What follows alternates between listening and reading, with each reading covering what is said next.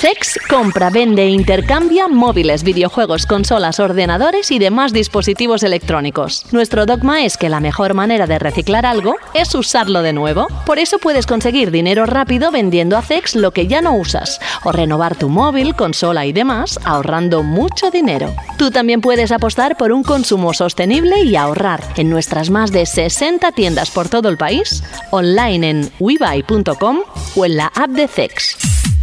Sex patrocina Banda al Radio. Bienvenidos a Banda al Radio. Hola, ¿qué hay? Bienvenidos, bienvenidas. Este es el programa, este es el momento que estabais esperando cada semana. Eh, ese momento en el que sabéis que esa pasión, ese vicio que algunos llaman, que yo lo reconozco, yo tengo vicio a los videojuegos, pues la verdad es que vamos a hablar de ello durante largos minutos. Hay cuatro, ni más ni menos, como podéis ver en la descripción, cuatro juegos que vamos a tocar hoy. Y este es el primer programa del mes de marzo. Estamos en la edición número 27, décima temporada, estrenando marzo. ¡Ah, marzo! Se supone que en marzo, en teoría, ¿eh? viene el buen tiempo o un poquito mejor, por aquello de que la primavera entra el día 21, ¿no? Más o menos. Los días eh, por la tarde se alargan un poco más, tienes más luz. Luego hay cambio de horas, ¿verdad? A final de mes me parece que hay cambio de hora. Bueno, en fin, que hay un montón de cambios y por supuesto dentro de los videojuegos ese Resident Evil 4 Remake por lo menos para mí. Luego salen otros juegos que cada uno elija el que más le hace gracia. Ese está en mi top de los favoritos.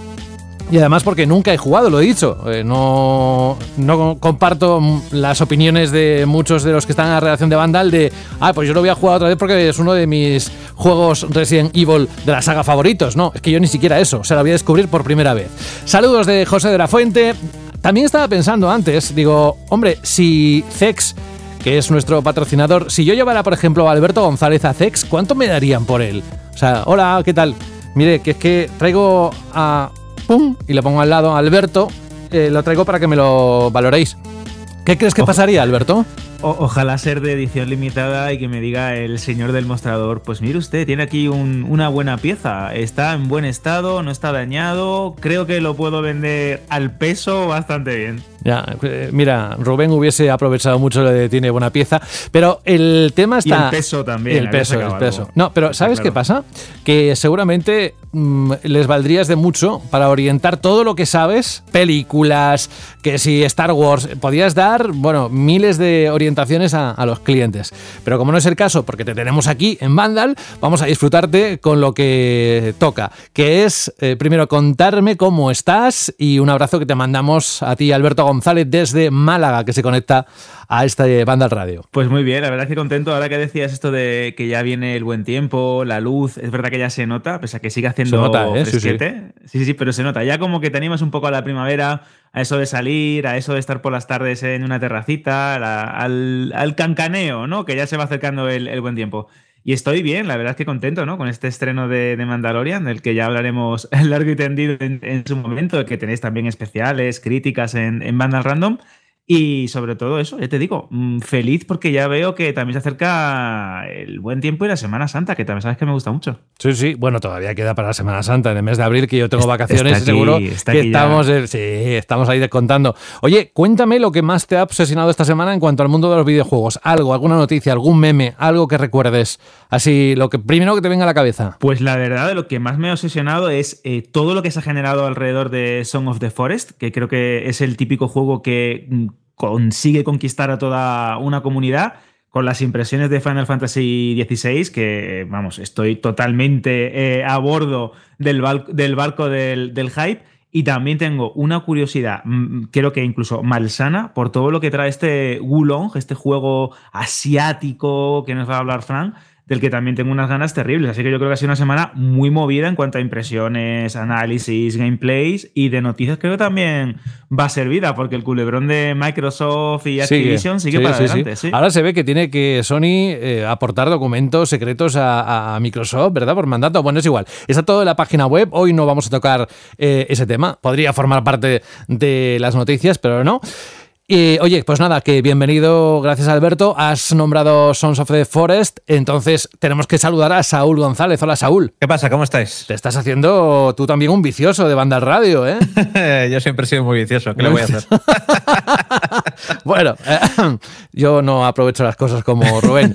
Bueno, ¿qué tal la semana? ¿Cómo ha ido? Bien, bien, bien, ajetradita, bien, bien, muy cargada de trabajo, como siempre. De este mes, ¿qué esperas? ¿Qué es lo que más ilusión te hace, Saúl? Uf, eh, en cuanto a videojuegos, eh, a ver qué vas a decir. Como jugador de, PC, yo es que al final le tengo muchísimas ganas de probar la versión para PC de, las sofás que llega a final de mes. Ah, sí, es verdad. ¿Esa es la que más te apetece de todas? Mm, este mes de marzo sí, en febrero había, eh, había muchas cosas que, probar.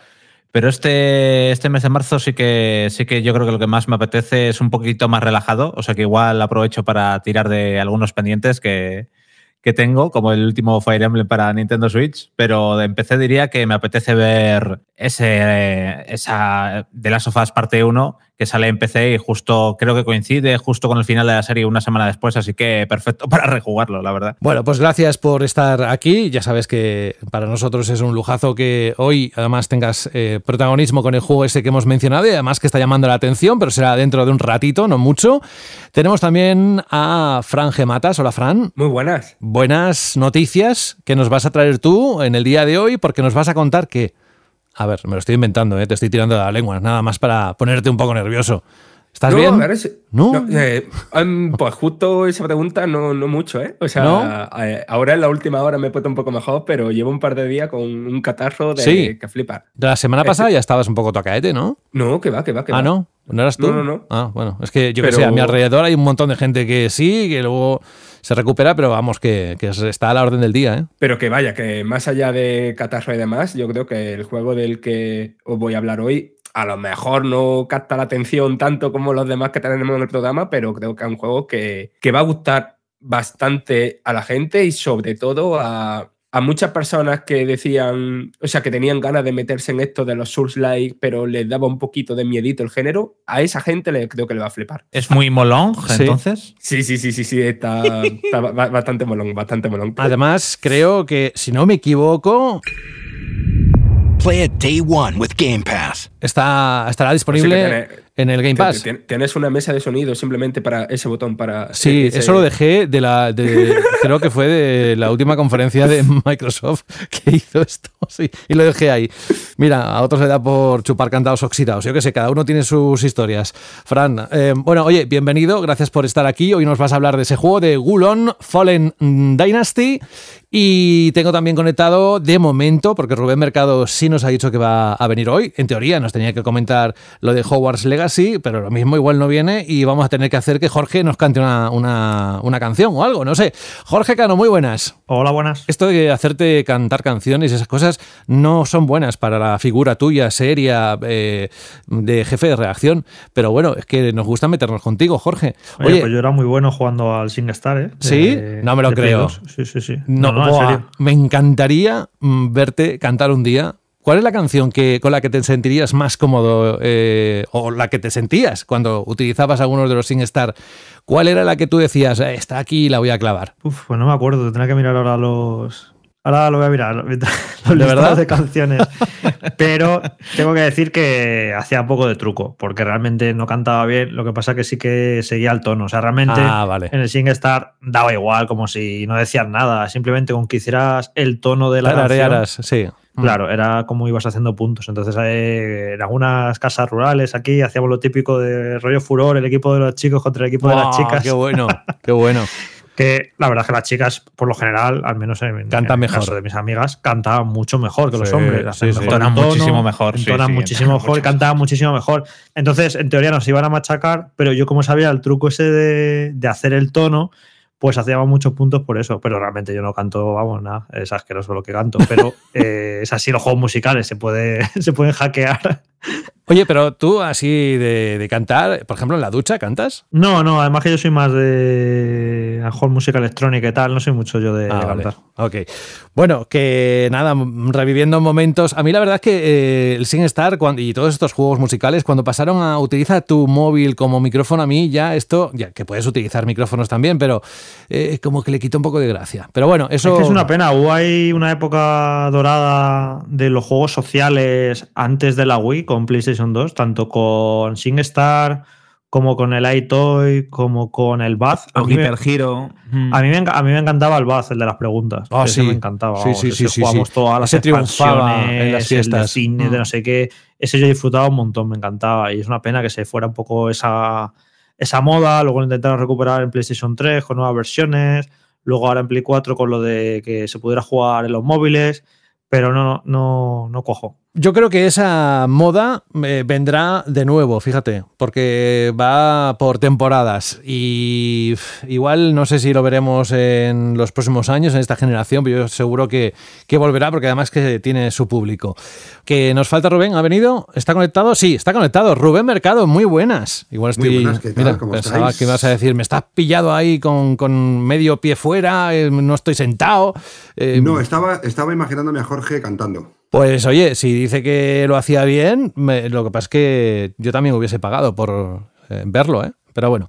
Eh, ¿Cómo estás tú? ¿Qué tal la semana? Pues bien, bien, entretenida como siempre, para no perder costumbre. Y además, esta semana mm, con trabajo triple, con el tema de las ventas, porque me llevan un poco loco, pero, pero bien, bien, ahí estamos. Ahora sí que sí, podemos decir que las PlayStation 5 están disponibles de una forma más o menos normal, por lo que yo he podido ver, se ha realizado un anuncio por parte de PlayStation para celebrar la normalización en la distribución de PlayStation 5, ¿no? Pues sí, parece que ya anunciamos hace semanas que todo apuntaba que el día 24 de febrero eh, se solucionaba el tema. Mucha gente me decía, ostras, pero ¿cómo dices fechas tan exactas? Digo, bueno, porque es más o menos cuando está todo el mundo, cuando cinco o seis fuentes te dicen que el 24 de febrero se va a normalizar o se va a dar el primer momento de normalización de la venta de consolas, eh, pues te lo tienes que creer. Pero además es que con anuncio de televisión, eh, con anuncio en Champions, si os ha pasado, en algunos partidos de Champions de la semana pasada, que sabéis que PlayStation es patrocinador oficial, en esas publicidades que hacen lo que se llama la U televisiva, que son esas,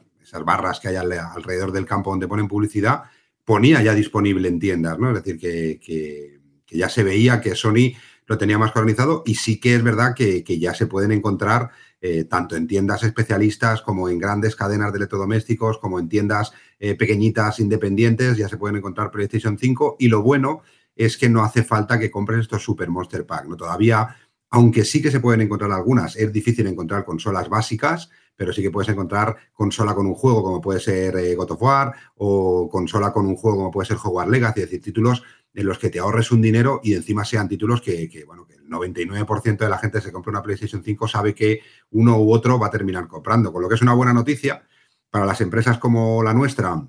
eh, Es ahora mismo para nosotros es el lanzamiento de PlayStation 5, porque al venderse antes como se vendían, eh, la Touch, que es ya no solo nuestro, sino en general, es decir, todas esas compras extras cuando compras una consola, es decir, vas a comprar una consola, pues a cualquier tienda, te compras la consola, ya que has comprado la consola, pues te compras un juego, o te compras otro mando, o te compras un accesorio, un cable de carga, o una silicona. Al comprarse de manera online, sin pasar por tienda, con ese ansia muchas veces de, hostia, que tengo una, voy a confirmar la cesta, no vaya a ser que me la quiten, y de encima que gran parte, o las, sobre todo los últimos 7, 8 meses, se te quitaban las ganas de comprarte nada más porque ya te venía con todo lo habido y por haber, pues eh, la verdad es que el mundo del accesorio no estaba en su mejor momento por PlayStation 5. Y ahora, pues se nota, se nota ya en la primera semana que la venta y el attach, tanto de accesorios como de juegos, eh, eh, empieza a crecer, ¿no? Y eso, es, bueno, sobre todo para las tiendas. Es loquísimo, ¿eh? Eh, Si nos hubiesen dicho en el 2019 que estábamos ya pues atisbando la nueva generación y se estaba especulando con lo que traería o no, que iba a tardar dos años y medio en llegar a este momento, hubiésemos dicho que imposible. Pues sí, sí. Hoy en día si algo podemos decir es que todo es posible y que hay que carpe diem, que hay que disfrutar de la vida. Así que espero que subáis el volumen, que disfrutéis disfrutéis de este capítulo de Banda al Radio y que nosotros ahora vamos a escuchar un consejo, pero volvemos enseguida. Ah, y lo hacemos con cifras, con ventas en el apartado de noticias con Rubén. En tu estantería hay una conversación entre videojuegos olvidados. Yo era el FIFA de su vida y me ha dejado chupando banquillo. Pues yo llevo 574 días abandonado en Animal Crossing y hay un unicornio que me mira chungo. Peor está Mario Kart, ahí hinchado a plátanos porque no tiene a quien soltarlo. ¡Uh, ¡Mamma mía! Tus juegos merecen una segunda vida. Bájalos del estante porque en CEX te los cambiamos por dinero en efectivo. Trae tus juegos y consolas a CEX y consigue Pastuki de la buena. Tiendas por todo el país y también online. Busca CEX. Radio.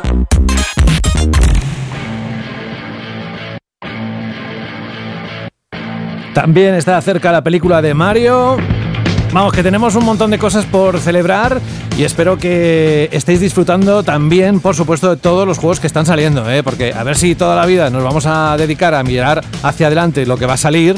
O cuál es el juego que más te gustaría que saliera en marzo, cuando tienes un montón ahí con el plástico, o eh, yo qué sé, que todavía eh, no has dedicado más de una hora, por ejemplo. Ya sabéis a qué me refiero.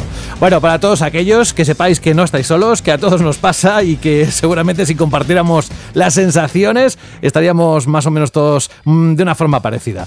Bueno, vamos a. En este bloque de noticias de hoy, eh, lo dijimos la semana pasada, le pedimos a Rubén que durante esta semana, estos pasados días, cocinara, es que a mí me encanta la palabra, el verbo de cocinar datos, porque realmente es como eh, ir apartándolos, poniéndolos, eh, sumándolos, restándoles y sacar conclusiones y reflexiones sobre lo que tiene delante, ¿no?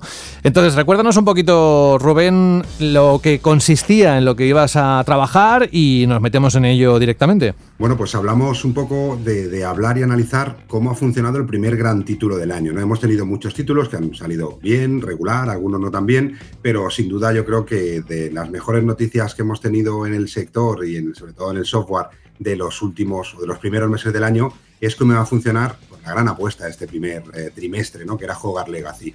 Eh, yo creo que no había muchas dudas, es decir, sabíamos que el juego iba a funcionar bien, pero no sabíamos hasta qué punto iba a terminar de ser un éxito, ¿no? Y más en la situación en la que estábamos. Eh, sí que hemos visto que títulos de PlayStation 5 y de Xbox que han vendido relativamente bien, pero al final siempre tienes esas dudas de que son consolas que el parque instalado, a pesar de que era grande, no era tan grande como se hubiera esperado cuando se empieza a desarrollar un título de estas características, que yo creo que eh, algunas fechas de algunos títulos se han ido retrasando para intentar llegar al momento un poco de inicio de- del momento dulce de la nueva generación. Y, y Hogwarts Legacy yo creo que iba a ser el, el título que nos iba a, a decir cómo está la situación y cómo no estaba la situación. ¿no? Ya llevamos eh, tres semanas, esta sería la tercera semana, aunque de esta tercera semana todavía no tenemos información, pero sí que tenemos dos semanas eh, que nos van a dejar ver un poco pues eh, lo que los más positivos como sí yo esperábamos de un título o un lanzamiento de ese estilo. ¿no? Sí que es verdad que Jugar Legacy tenía o tiene todos los ingredientes para convertirse en un superventas, ya no solo para los fans del universo Harry Potter, sino para todos los que están buscando un juego también que les ofrezca una aventura muchísimo más grande, muchísimo más amplia, con personalidad, con todo. Es decir, que yo creo que Hogwarts Legacy es un indispensable para los fans de Harry Potter, pero al mismo tiempo creo que es un indispensable para los que buscan un juego de aventura, para los que buscan un juego de mundo abierto, para los que buscan un juego de estos donde, donde perderte, donde, donde pasar tiempo a lo mejor sin pensar en la historia principal, simplemente pues disfrutando de los diferentes paisajes y los diferentes retos y las misiones secundarias que hay, ¿no? Con lo que era algo que queríamos ver cómo se traducía en ventas, que a veces siempre decimos, ¿no? Un juego nos puede parecer maravilloso y aquí siempre tenemos a nuestros compañeros analizando juegos y todos con muchísima ilusión, porque además los disfrutan y los viven, pero muchas veces que un juego tenga una muy buena puntuación o que un juego tenga una muy buena crítica no es sinónimo de que sea un éxito en ventas. Es decir, que no van uno de la mano del otro. Muchas veces hay grandísimos títulos que se pegan verdaderas hostias en ventas y en cambio hay otros títulos que por mucho que los critiquemos, y el ejemplo más claro pues puede ser FIFA, por ejemplo, que por mucho que mucha gente que le gusta los videojuegos lo critiquen, se transforma en un éxito rotundo año tras año y creciendo año tras año en cuanto a ventas, con lo que a veces calidad y cantidad no, no van de la mano en nuestro sector, ¿no? Pero Hogwarts Legacy tenía esos ingredientes de superventas, pero al mismo tiempo también tenía todos los miedos que podía parecer que tenía la, la- generación. Es un juego que sale solo para nueva generación, eh, cosa que había, hemos tenido pocos juegos que solo se centren en nueva generación, aunque salga más adelante para la All Gen. También algo extraño que primero salga para la nueva y luego para la antigua, pero bueno. Eh, pero que la situación tampoco era la mejor para ver si realmente podía conseguir unas ventas muy, muy potentes. ¿no? Pero ya la primera semana, ya lo visteis en el artículo que pusimos de ventas, eh, se, se, bueno, se disiparon todas las dudas que podíamos tener, porque el juego vendió pues 136.900 unidades en España, sumando formato físico y formato digital, porque además tuvimos acceso a las ventas digitales en España. Hemos tenido también de los territorios, pero de momento no se pueden compartir, pero las, las españolas sí. Y, y, nos encontramos con un título que su lanzamiento venda cerca de 140.000 unidades solo en PlayStation 5, Xbox Series y PC, es una cifra más que digna, ¿no?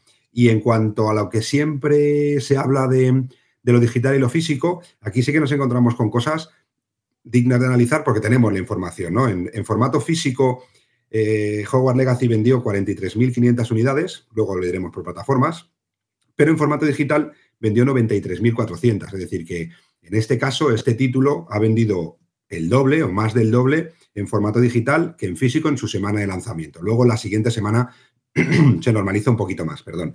Eh, el por qué esto, porque siempre decimos que, que, las ventas online en España son muy diferentes a las ventas digitales de otros territorios donde está mucho más implementado el comprar digital y no tanto el físico. Por ejemplo, en Inglaterra las ventas digitales ya son en todos los títulos muy, muy superiores a las ventas físicas, pero aquí en España no pasaba. Solo pasaba en aquellos títulos que tenían un alto componente multijugador. Pero Hogwarts Legacy no lo tiene, no tiene un componente multijugador, es decir, no es un juego multijugador, no es un juego para jugar online. Pero aquí ¿Quieres sí que... un poco de agua? Porque te veo. No, no, no, no vale, vale, estamos, estamos, vale, bien, vale, estamos bien, bien. bien, bien. Eh, pero, pero aquí sí que nos encontramos con que hay muchas compañías que también se están dando cuenta o que quieren de una manera como más indirecta llevar a los usuarios a que compren en formato digital y no en físico.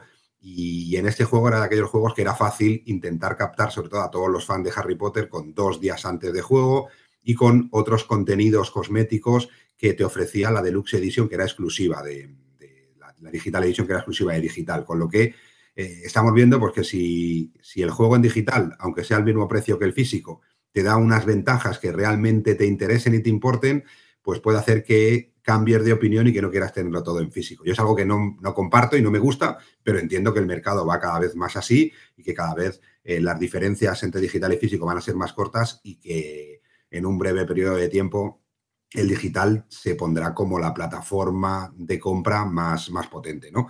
También es verdad que de esas 93.400 unidades en digital, 41.000 son solo en formato PC. Aquí sí que en PC vemos que en España, y ya supongo que, que todos lo tenemos claro, que en España eh, la selección de compra de los juegos por parte de los usuarios es en gran medida, en su gran mayoría digital, ¿no? Eh, en formato físico vendió 200 unidades y en digital 41.300. En cambio, en consola sí que nos encontramos con cosas un poco raras, porque PlayStation 5 vendió 31.300 unidades en físico, pero en digital 44.250.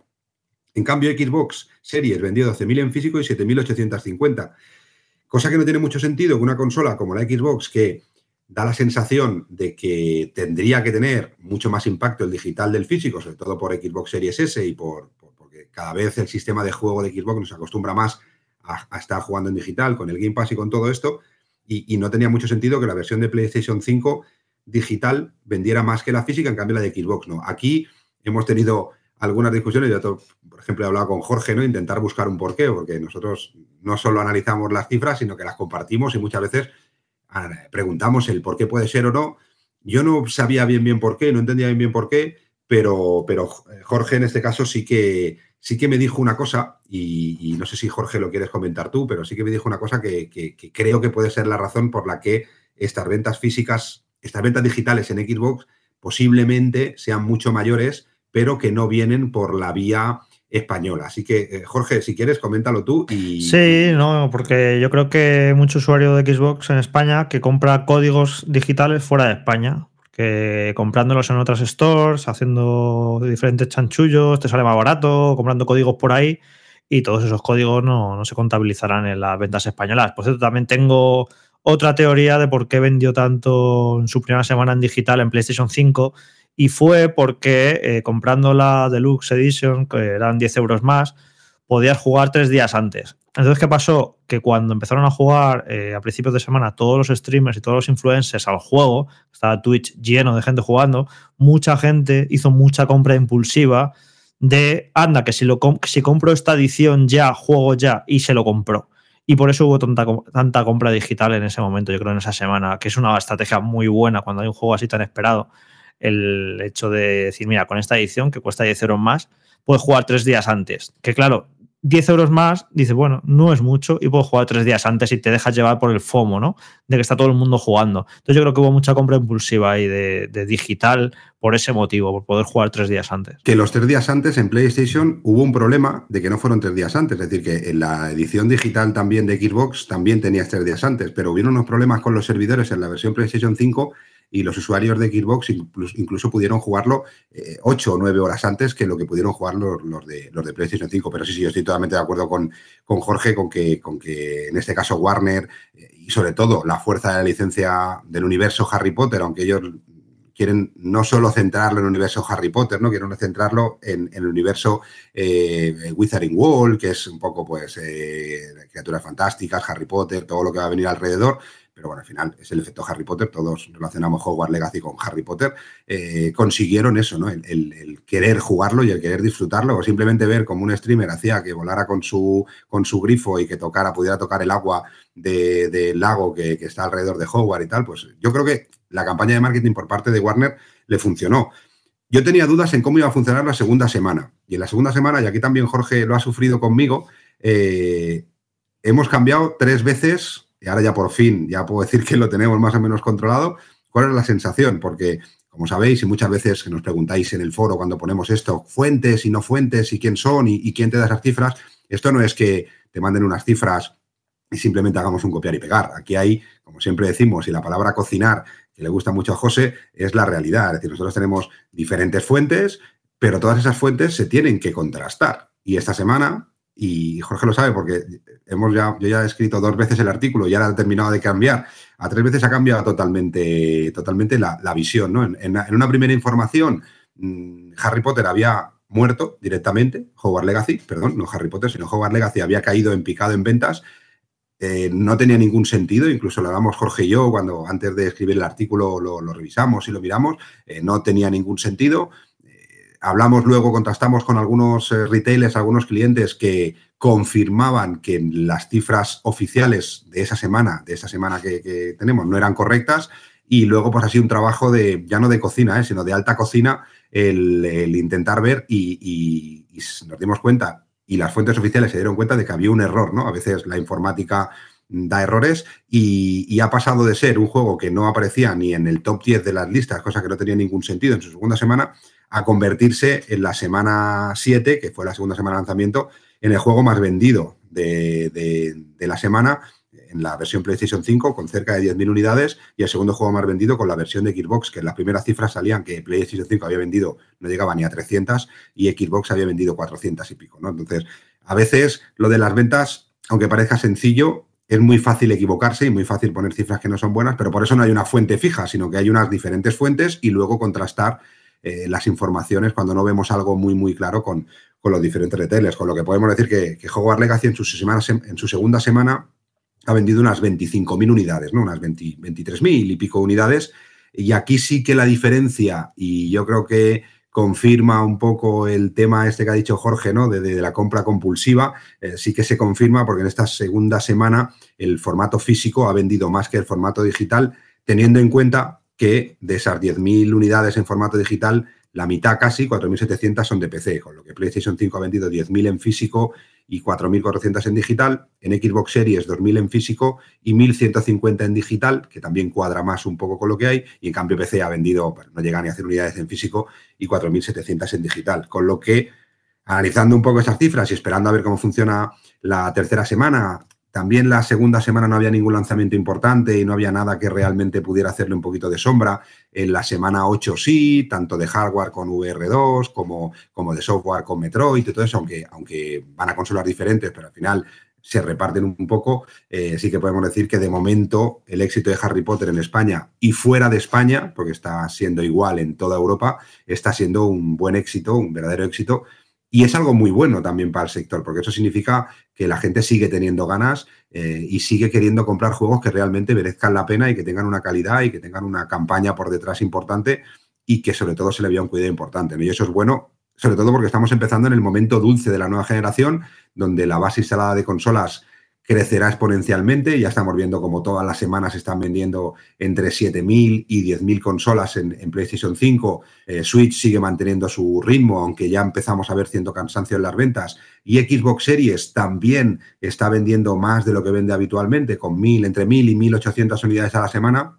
Eso significa que el parque instalado crecerá exponencialmente y es una muy buena noticia para próximos lanzamientos importantes y sobre todo para que las compañías terminen de confirmar esas fechas de lanzamiento y que no se echen atrás, ya no solo con la excusa de que queremos terminarlo de hacer bien, sino que queremos terminarlo de hacer bien, pero sobre todo lanzarlo cuando podamos realmente vender bien, ¿no? Y creo que ese momento, si no pasa nada y no cae un meteorito ni vienen los extraterrestres, eh, pues bueno, déjate, eh, déjate, vamos a ¿eh? disfrutarlo. que esos globos que han aparecido en Estados Unidos, que eso dicen, que ya no se habla ¿no? del tema, pero hace unas semanas sí, deja ver si, si al final aparece alguien en tu casa, toca la puerta y dice, hola, vengo de otro planeta. Mira. Yo creo que si vienen los, los extraterrestres, eh, yo creo que no, ni vienen, bajan y en cuanto se acercan a 50 metros, ven lo que hay y se largan otra vez y dicen, esta fiesta no vengo, que esto no pinta nada bien. Bueno, oye, eh, no sé si hay alguna pregunta por parte de la gente que está conectada ahora aquí en, en, en Banda Radio. Si no, eh, yo aquí te diré una, una apreciación que me está ocurriendo en los últimos días y es que mucha gente ha acabado el juego. Oye, que me he terminado el Wars Legacy. Ah, sí, ¿qué tal? ¿Te ha gustado? Sí, bien. Dice, pero porque es de de lo que es, de dónde viene. Si no, bueno, hubiese sido quizás menos ilusión. Digo, vale, ¿y ahora qué vas a hacer con él? Nada, lo dejaré ahí. Digo, pero ¿por qué no lo llevas a Zex? Mira, me gustaría repasar contigo ahora en un momento, si tienes ahí el listado, Rubén, ¿qué pasa si llevas el Hogwarts Legacy a Zex y por cuánto te lo compran o te lo intercambian en cheque de tienda? Bueno, si ya sabéis que en CEX no solo podéis llevar vuestros juegos y cambiarlos por dinero, sino que también podéis llevar vuestros juegos y cambiarlos por cualquier otro juego, cualquier otro producto que encontréis en las tiendas. Si lo que queréis es, oye, me he pasado a jugar Legacy, quiero mi dinerito, quiero metérmelo en el bolsillo, pues te van a dar 42 euros. Pero si veis algún otro juego que queréis o que os gusta o algún otro producto que queréis allí, te lo van a valorar en 49 euros. Con lo que, mira, oye, son 49 euritos que te ahorras pues, para comprarte pues tu otro juego o tu electrodoméstico pequeñito o tu, lo que Te veas. lo guardas, Allí, por ejemplo, para el Resident Evil 4 Remake, por ejemplo, Por o alguno de los que vengan. ejemplo. ¿Algún caso más dentro de la lista de los más buscados de Zex?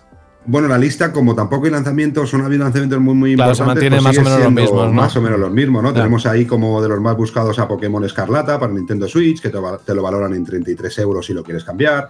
O tenemos a God of War Ragnarok para PlayStation 5, que te dan 24 euros por él si lo quieres en dinero, o 34 euros si lo quieres cambiar. O Dead Space, también otro de los lanzamientos últimos que te dan 44 euros en dinero o 51 si lo quieres cambiar. Decir, que, ya no solo esto, sino podéis llevar cualquier juego. Estos son los más buscados, pero sabéis que puede llevar cualquiera de vuestros juegos o vuestras consolas que no utilicéis. Sí, e incluso películas. Echadle un vistazo a la página web o si no, directamente únete a los más de 2 millones de usuarios en la app de Zex. La página web es webuy.com. Pues eh, te vamos a dejar libre el resto del programa, pero antes me tienes que, te tienes que mojar. Yo se lo preguntaré al resto al final. Esta noche, dentro de unas horas, se va a celebrar la semifinal de la Copa del Rey, Madrid-Barcelona. Mójate, dinos cuál es tu resultado, porque esto va a ser muy divertido para la gente que lo escuche eh, a partir de mañana, porque sabrá quién se ha acercado más o quién se ha acercado menos. ¿Cuál es tu pronóstico? Eh, me estoy quedando sin cobertura, ¿eh? No, No, no, no, sé no, yo, ¿eh? no, no, no, no, no. sé yo. Mójate, ver, mójate, a ver, como, mójate. Como culé, como culé que soy y... Hombre, gusta culo, y culazo, culé, no culé, sé si- culé. no sé. No, Ah, culazo vale. no, yo Ah, tengo vale, culo vale. carpeta. Yo tengo culo carpeta y, y poco más. Pero bueno, eh, yo como culé, yo diría que gana el Barça, pero como culé también, y tal y como estamos, y tal y como llevamos los dos últimos partidos con el desastre en Europa League y con el otro día el fiasco contra la Almería, y ver cómo está el Madrid en estos momentos con el espectáculo que dieron en Liverpool, que fue brutal, y el último partido, donde también ganaron, eh, y con las bajas que tenemos, me cuesta por decir un resultado, pero yo creo que todo lo que sea no perder y, y- y no lo grabes esto porque lo negaré, no diré que no lo he dicho nunca.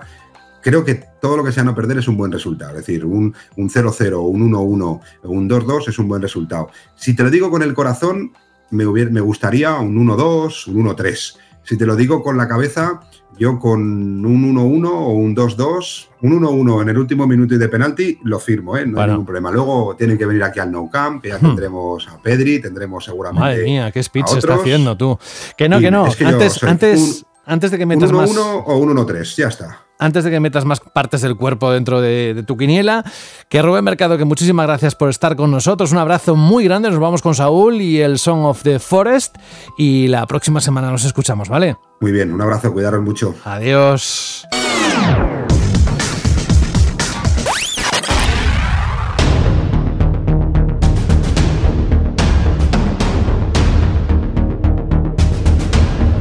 Quizás ahora, en estos minutos, es cuando tenemos envidia, aquellos que solo utilizamos consola, mirando hacia el PC, porque el título del que vamos a hablar es eh, continúa la historia de ese primer juego de Forest que eh, está en PC. Eh, además, con el protagonista volviendo a la isla en la que los personajes vivieron horrores innumerables para conseguir sobrevivir. Un survival horror que desde el 23 de febrero está en acceso anticipado y del que nos va a hablar hoy nuestro buen amigo Saúl. Que, mira, yo empezaría por un poco más de la historia. Cuéntanos un poquito por qué eh, se ha esperado la llegada de este segundo capítulo, qué supuso el primero y en dónde nos sitúa dentro de la historia, si es continuista la historia o eh, rompe y es una historia nueva. Cuéntanos. Bueno, a ver, eh, fue uno de los primeros títulos que salió en la plataforma de acceso anticipado de Steam, que esta plataforma de o Early Access o como queréis llamarla, esta plataforma se estrenó en el 2013 y The fue, se publicó en 2014 en esta plataforma y fue uno de los primeros éxitos reales de la plataforma de acceso anticipado que se publican muchísimos juegos, muchos quedan por ahí en el olvido y nunca acaban llegando a su versión 1.0, a su versión comercial o final, o como queréis llamarla. Pero The Forest sí lo hizo. Empezó con pues, los típicos problemas de rendimiento de la época, tenía ya muy buenos gráficos, era un juego que a priori era un título de supervivencia que hacía bastante gracia porque tenías un cuadernito en el que ibas mirando como las construcciones que podías hacer y te involucraba un poquito más a la hora de hacer las construcciones y era bastante divertido pero luego evolucionaba a algo mucho más. En realidad, más que un juego de supervivencia, era una aventura con toques de terror que, en la que sí tenías que sobrevivir, pero había mucho más. Y tenía una narrativa bastante chula, bastante impactante. No voy a caer en spoilers por si hay alguien que quiere jugar al primer The Forest antes de Son of the Forest, pero era una narrativa bastante atrevida, muy inesperada para este tipo de juegos que muchas veces son apuestan por ser un poco sambos y decir, bueno, me invento un poco mi historia y roleo yo en mi cabeza lo que, lo que quiero. Y si hay una historia o la historia es más bien que te presentan el universo en el que está pasando todo, pero no hay una trama muy bien definida. Pero en The Forest sí. Esto acaló a mucha gente y luego este Son of se venía esperando, se ha retrasado un montón de veces. Si la memoria no me falla, que ya sabéis que yo para los números eh, tengo muy mala memoria, creo que la primera vez eh, se anunció el lanzamiento para 2021, se ha ido retrasando, retrasando, retrasando. Iba a salir en octubre del año pasado, finalmente se retrasó otra vez. Iba a salir la versión definitiva en febrero de este año y no se retrasó, pero dijeron, bueno, en lugar de lanzar la versión definitiva, para no esperar más, para que la comunidad pueda involucrarse con el desarrollo del proyecto, vamos a lanzarlo en acceso anticipado. Algo que es criticable y voy a decir después por qué. Pero luego, ya entrando en Son of the Forest, sí, es un juego continuista con respecto a la primera entrega. Es un juego que se ve genial, que es divertidísimo en todas sus mecánicas jugables. Empiezas con un accidente de helicóptero. En el primer The Forest empezabas pegándote un piñazo con un avión. O sea que si tenéis miedo a viajar en helicóptero en un avión, no juguéis a, a The Forest, que ya sabéis cómo, cómo va a empezar la cosa. Y bueno, desde ese momento, pues eh, tienes que empezar a sobrevivir, ya sabéis, eh, buscar agua, comida, empezar a construir un refugio, talar árboles, buscar rocas, buscar ramas. Pero una de las primeras cosas que hacemos, nada más empezar la partida, es encontrar a un compañero en apuros. Su nombre es Kelvin y se ha convertido en un auténtico meme de la comunidad y en uno de los personajes más salados del último año, contando el 2022 de, de los videojuegos ya todo el mundo quiere un Kelvin en su vida. Es un personaje secundario muy divertido. La cosa es que lo es, uno, por sus expresiones faciales que están muy conseguidas y que parece majo, cómo reacciona, cómo te hace el símbolo del ok, cómo niega rápido con la cabeza cuando, cuando no quiere hacer algo, la situación inicial cuando te das cuenta de que, eh, pues por el accidente, los oídos se han visto afectados y te tienes que comunicar por él con, con él, pues eh, utilizando un sistema de, notas, escribiéndole las notas en un papel, una solución bastante inteligente para poder controlarlo, porque te va ayudando. Le puedes pedir eh, poniéndole una nota, consígueme palos y te los trae, o haz una pequeña fogata, o despeja esta zona eh, en cinco metros a la redonda y, y demás. Es un compañero bastante útil, sobre todo si vas a jugar en solitario, porque agiliza mucho todas las construcciones y demás, pero se ha convertido en meme por esas expresiones y también por una IA que es insuficiente, que provoca situaciones ridículas, pero de tan ridículas que son, hace mucha gracia. Como que le mandes cortar árboles y si tienes un refugio construido en la copa de un árbol, se pone a talar el árbol el tío ahí, te lo, te lo destruye y, y a tomar por saco. Y, y, y se le cae el refugio encima de la cabeza y luego te, te, te saluda ahí con un ok. Es, es un memandante, pero, pero bueno, es tan meme que, es carismático y es hasta divertido. Pero bueno, quitando a Kelvin y también hay otros personajes secundarios, las mecánicas de construcción vuelven a tener un pequeño giro que no hay en otros juegos de supervivencia, que simplemente, bueno, eh, reúno 10 palitos, eh, pongo aquí el plano, se construye y ya está. Aquí tienes que interactuar un poco más. E incluso, por ejemplo, para construir un campamento tienes que poner un palo de una determinada forma, o tienes que cortar la madera o demás. O sea que está bastante bien, vuelve ese manual de supervivencia, una gran mochila que tienes como mesa de trabajo para combinar todo y hacer herramientas y demás.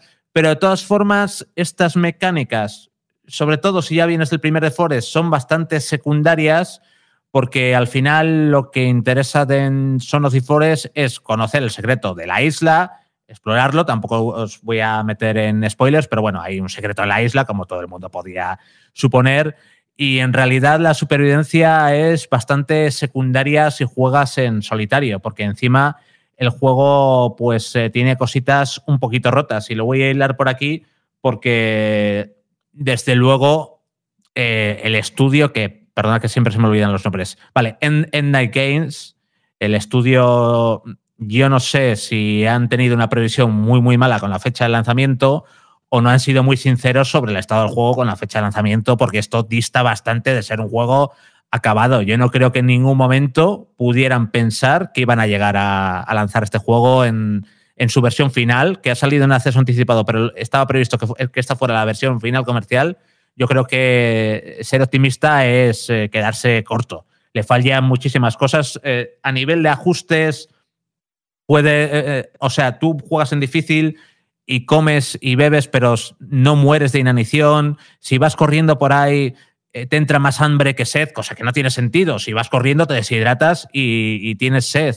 Las mecánicas de, supervivencia son muy secundarias, sobre todo porque el sistema de, de loteo, de conseguir objetos en el juego está completamente roto. Si sabes dónde hay un, un pequeño campamento o dónde ir a coger provisiones, no es que, bueno, evidentemente, pues tiene que ser algo equilibrado jugablemente y tienen que ir creciendo vallas cada poco, vas viendo animales aparecer. No, es que te encuentras pues, puntos donde ha habido otros supervivientes de la isla que igual ya los han matado y te encuentras una cajita que la abres y tienes unas cintas aislantes y un sobrecito con, con comida.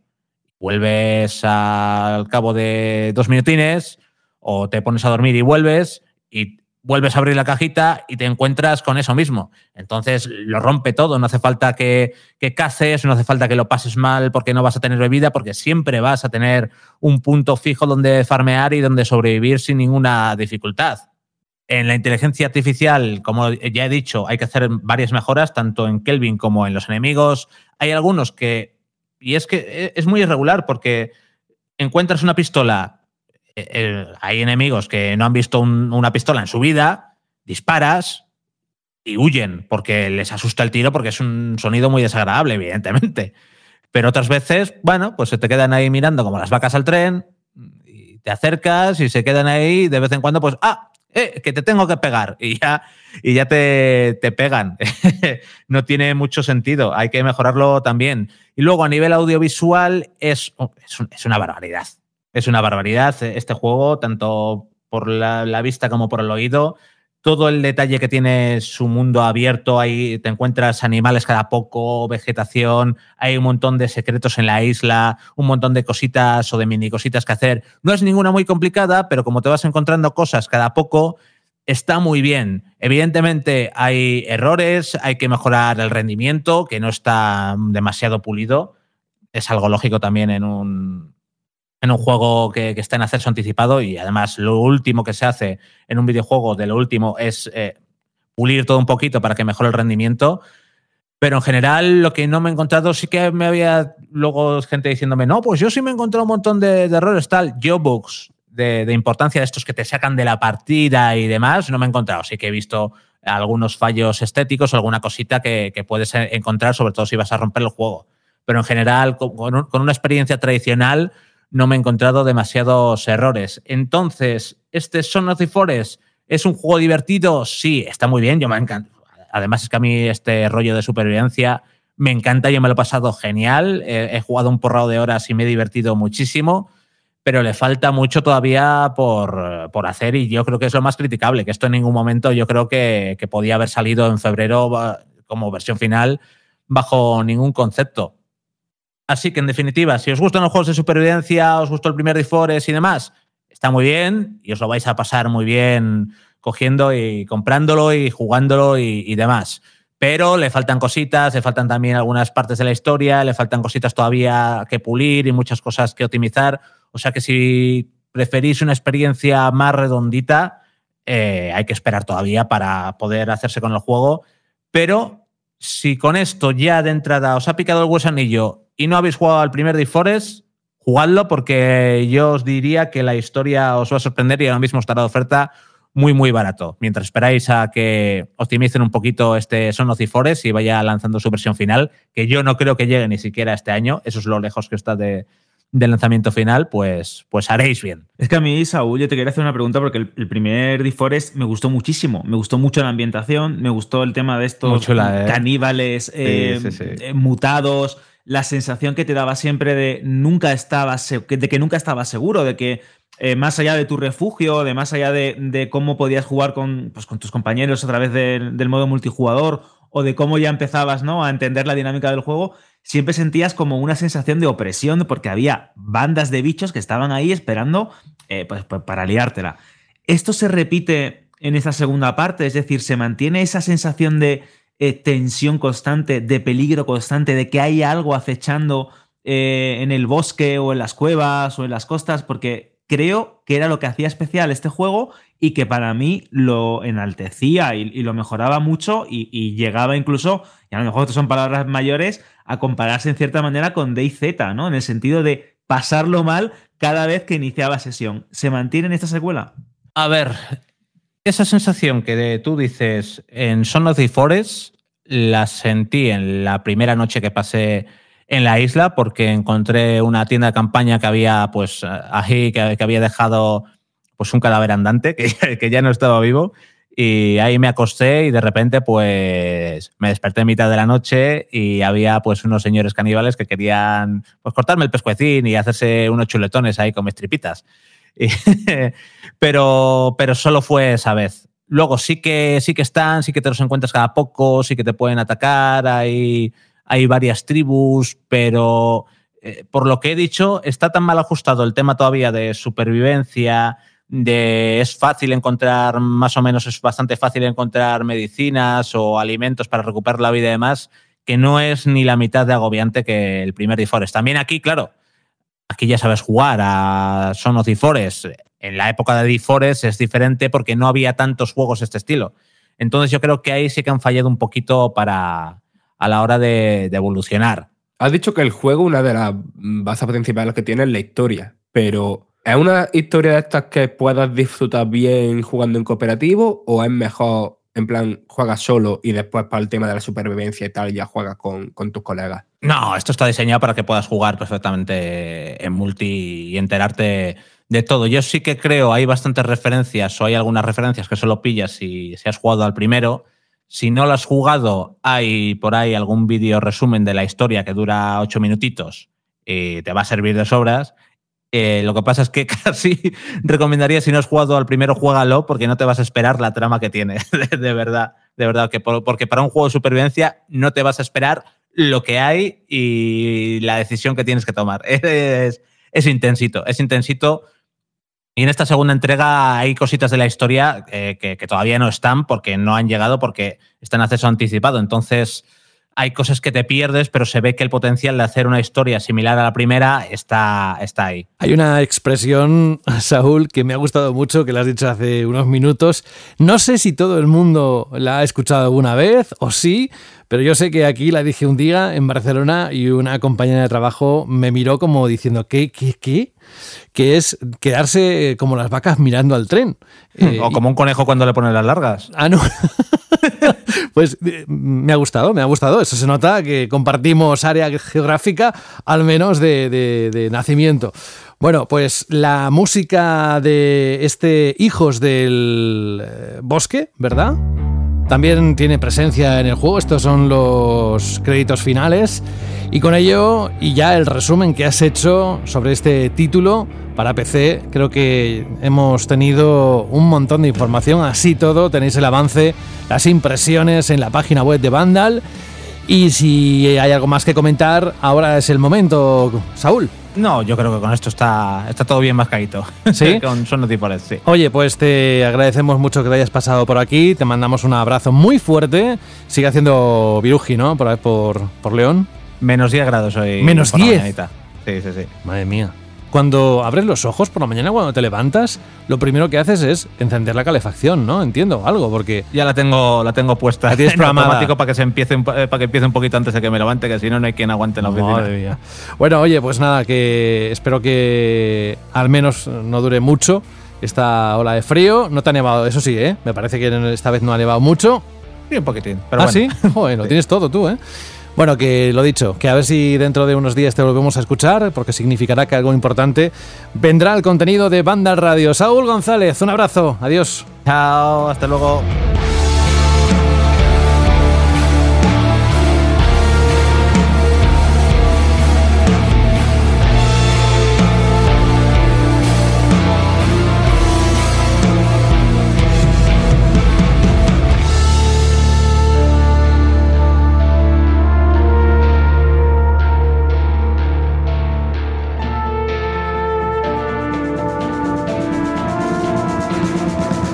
En lo profundo de tu cajón se escucha la voz de un triste móvil muerto de asco. ¿Qué será de mí ahora que nadie me quiere? Antes hacía fotos, veía TikToks, enviaba WhatsApps a lo loco. Aún tengo ganas de vivir. Sácame del cajón y llévame a Sex. Ese móvil merece una segunda vida. Llévalo a tu tienda Zex más cercana y te daremos el mejor precio por él. En tu cajón no vale nada, pero en Zex te lo cambiamos por dinero en efectivo. Trae tu móvil a Zex y consigue Pastuki de la buena. Tiendas por todo el país y también online. Busca CEX.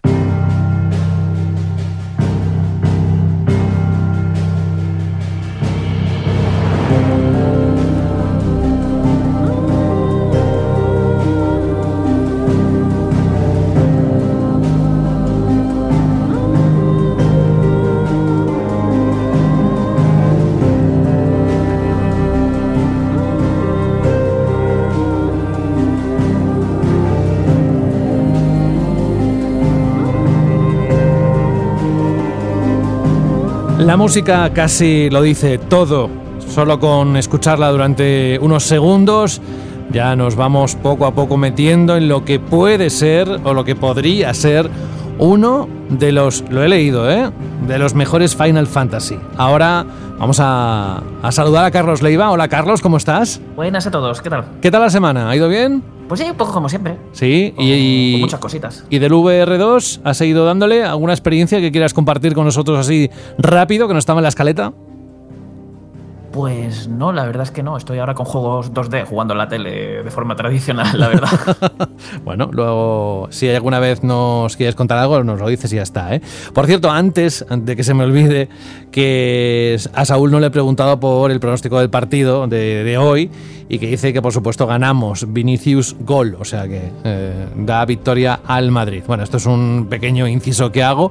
Estamos hablando de un juego que se pondrá a la venta en junio, concretamente el 22, pero del que esta semana, Carlos, te prometo que se ha hablado muchísimo.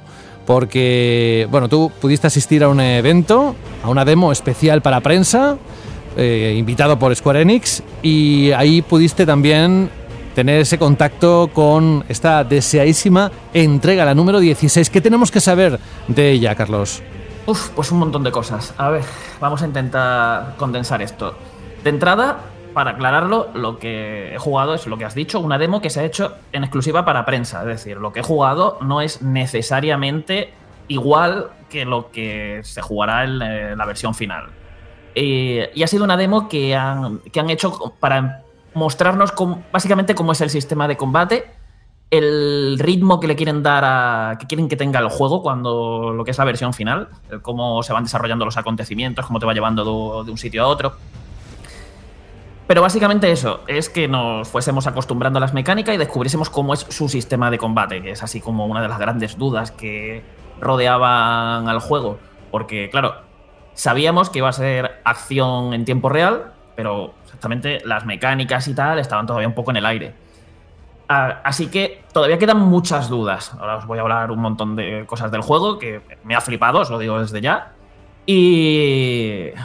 Pero quedan todavía muchísimas cosas por ver. No sabemos cómo va a ser la exploración, o sea, sabemos que es un juego lineal, que no es de mundo abierto, que tendrá, pues eso, sus zonas más o menos grandes para explorar, pero va a ser en líneas generales va a ser un juego de, ir avanzando en el que la historia va a ir guiándote todo el rato para que los acontecimientos se vayan desarrollando uno tras otro, porque la intención del equipo es hacer que lo que es la aventura principal sea una, una montaña rusa de emociones, que no paren de pasar cosas, que la historia siempre tenga mucha fuerza, que no te distraigas con cosas, con tonterías, rollo, oh, el, el, mundo está en guerra, yo me quiero vengar de mi hermano, me voy a pescar, pues ese tipo de cosas no, no lo quieren enfocar de esa manera pero no, no lo hemos visto. Es decir, yo no, he, no me he montado en un chocobo, no me he puesto a explorar una zona. La demo era llegabas a un castillo y ve avanzando por, por unos pasillos, que básicamente no tenías algún que otro desvío que te llevaba a una sala con algún cofre como mucho, pero era un, muy de tira pasillo para adelante y pegándote con cosas que te vayan saliendo.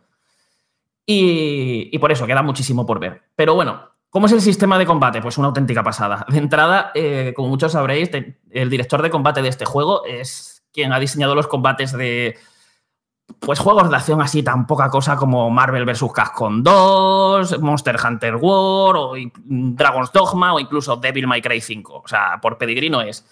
Y esto se nota cuando te pones a los mandos. O sea, el sistema de combate es una auténtica barbaridad. Eh, pero todos los niveles. O sea, es el típico. Eh, son las típicas batallas que te lo pasas bien solo de verlas. O sea, viéndolas estás viendo que eso es espectacular, súper divertido y a los mandos es que no decepciona porque es lo mismo. Básicamente, como digo, todo se desarrolla en tiempo real y los combates se basan en, tú tienes un combo físico, cuerpo a cuerpo, es decir, para pegar espadazos con un botón. Tienes otro botón para lanzar magias, que aquí no hay barra de magia, sino que puedes eh, repetir las magias todo lo que quieras, es decir, pulsas el botón de magia eh, y, la lanzas una tras otra. Y que básicamente es tu ataque a distancia. Y luego tienes una, un botón para hacer una acción única y el botón de salto. Y luego, y luego aquí es cuando la cosa se empieza a complicar, porque te das cuenta de que si pulsas el gatillo, eh, el R2 creo que era, con cuadrado y triángulo, puedes hacer dos técnicas especiales. Entonces, el combo, el combo básico de espadazos lo puedes enlazar con estas técnicas especiales que se recargan con el tiempo. Cuando tú las usas, tienes que esperar un ratito a, que se recargue para poderlas volver a utilizar. ¿Cuál es la gracia? Que estas técnicas, tus, la magia que usas, la, acción única que tienes y la forma en la que pegas, están basados en el icon que, son como las, que son las invocaciones del juego, con el que tu personaje esté sincronizado. Entonces eso te cambia pues todo lo que es tu moveset. ¿Y qué pasa? Que esto lo puedes cambiar al vuelo mientras estás combatiendo. Entonces, mm, cuando estás combatiendo, estás cambiando todo el rato, digamos, tu forma de moverte, un poco como cuando te vas cambiando de arma en Devil May Cry 5 con Dante, que vas pegando, te cambias a otro arma y te cambia un poco la forma de moverte y demás. Y te vas creando unos combos chulísimos, los puedes mandar a los enemigos al aire, rematarlo, le pegas las dos habilidades y mientras están recargando cambias a, otro Icon para poder usar sus habilidades es una fiesta, es decir, al principio te puede incluso abrumar, pero una vez empieza, empiezas a pillarle el truco, los combates fluyen, vamos, de maravilla, con muchísimo ritmo, la cámara va perfecta, aunque estés peleando contra montones de enemigos en una sala súper cerrada, es que no me he dado ni un solo problema. Luego además tienes un perrete al que le puedes ir dando órdenes y con el que también te puedes sincronizar para hacer combos, rollo, le pego cuatro, cuatro espadazos a un enemigo, le tiro una técnica, con el que lo manda al aire. Y mientras está tu personaje recuperándose de la animación de haberlo mandado al aire, le pulsas la cruceta para que el, lobo se lance, eh, el perro se lance, lo, mantenga en el aire mientras tú te estás recuperando y te dé tiempo a saltar para seguir pegándole tú. Y ese tipo de cosas. O sea, es, te permite ser muy creativo, pero nunca sin abrumar ni llegar a esos niveles de complejidad extrema que pueda tener un hack and slash. Está ahí como en un término medio muy chulo en el que tienes muchas cosas para hacer, muchas posibilidades, en el que tienes que tener bastantes cosas en cuenta. Luego a la hora de defender, eh, si esquivas en el momento justo, puedes hacer un contraataque bastante espectacular. O si en el momento que vas a recibir un golpe tú pegas, puedes provocar un choque de espadas, que eh, bueno, de espadas con el arma que sea del enemigo, y, y, se, y paralizas el tiempo. Entras en una especie de tiempo brujo y y mientras el tiempo está ralentizado, pues puedes aprovechar para atacar. Es una maniobra más arriesgada que intentar esquivar, pero si te sale bien, pues dejas al enemigo completamente vendido para, para zurrarle. Y ya te digo, es divertidísimo, o sea, es que es muy espectacular eh, y tienes esa sensación de que de eso, de que no te falta de nada, que todo funciona, que la sensación de impacto sobre los enemigos es, es muy satisfactoria y de que, de que es divertido, te lo estás pasando genial.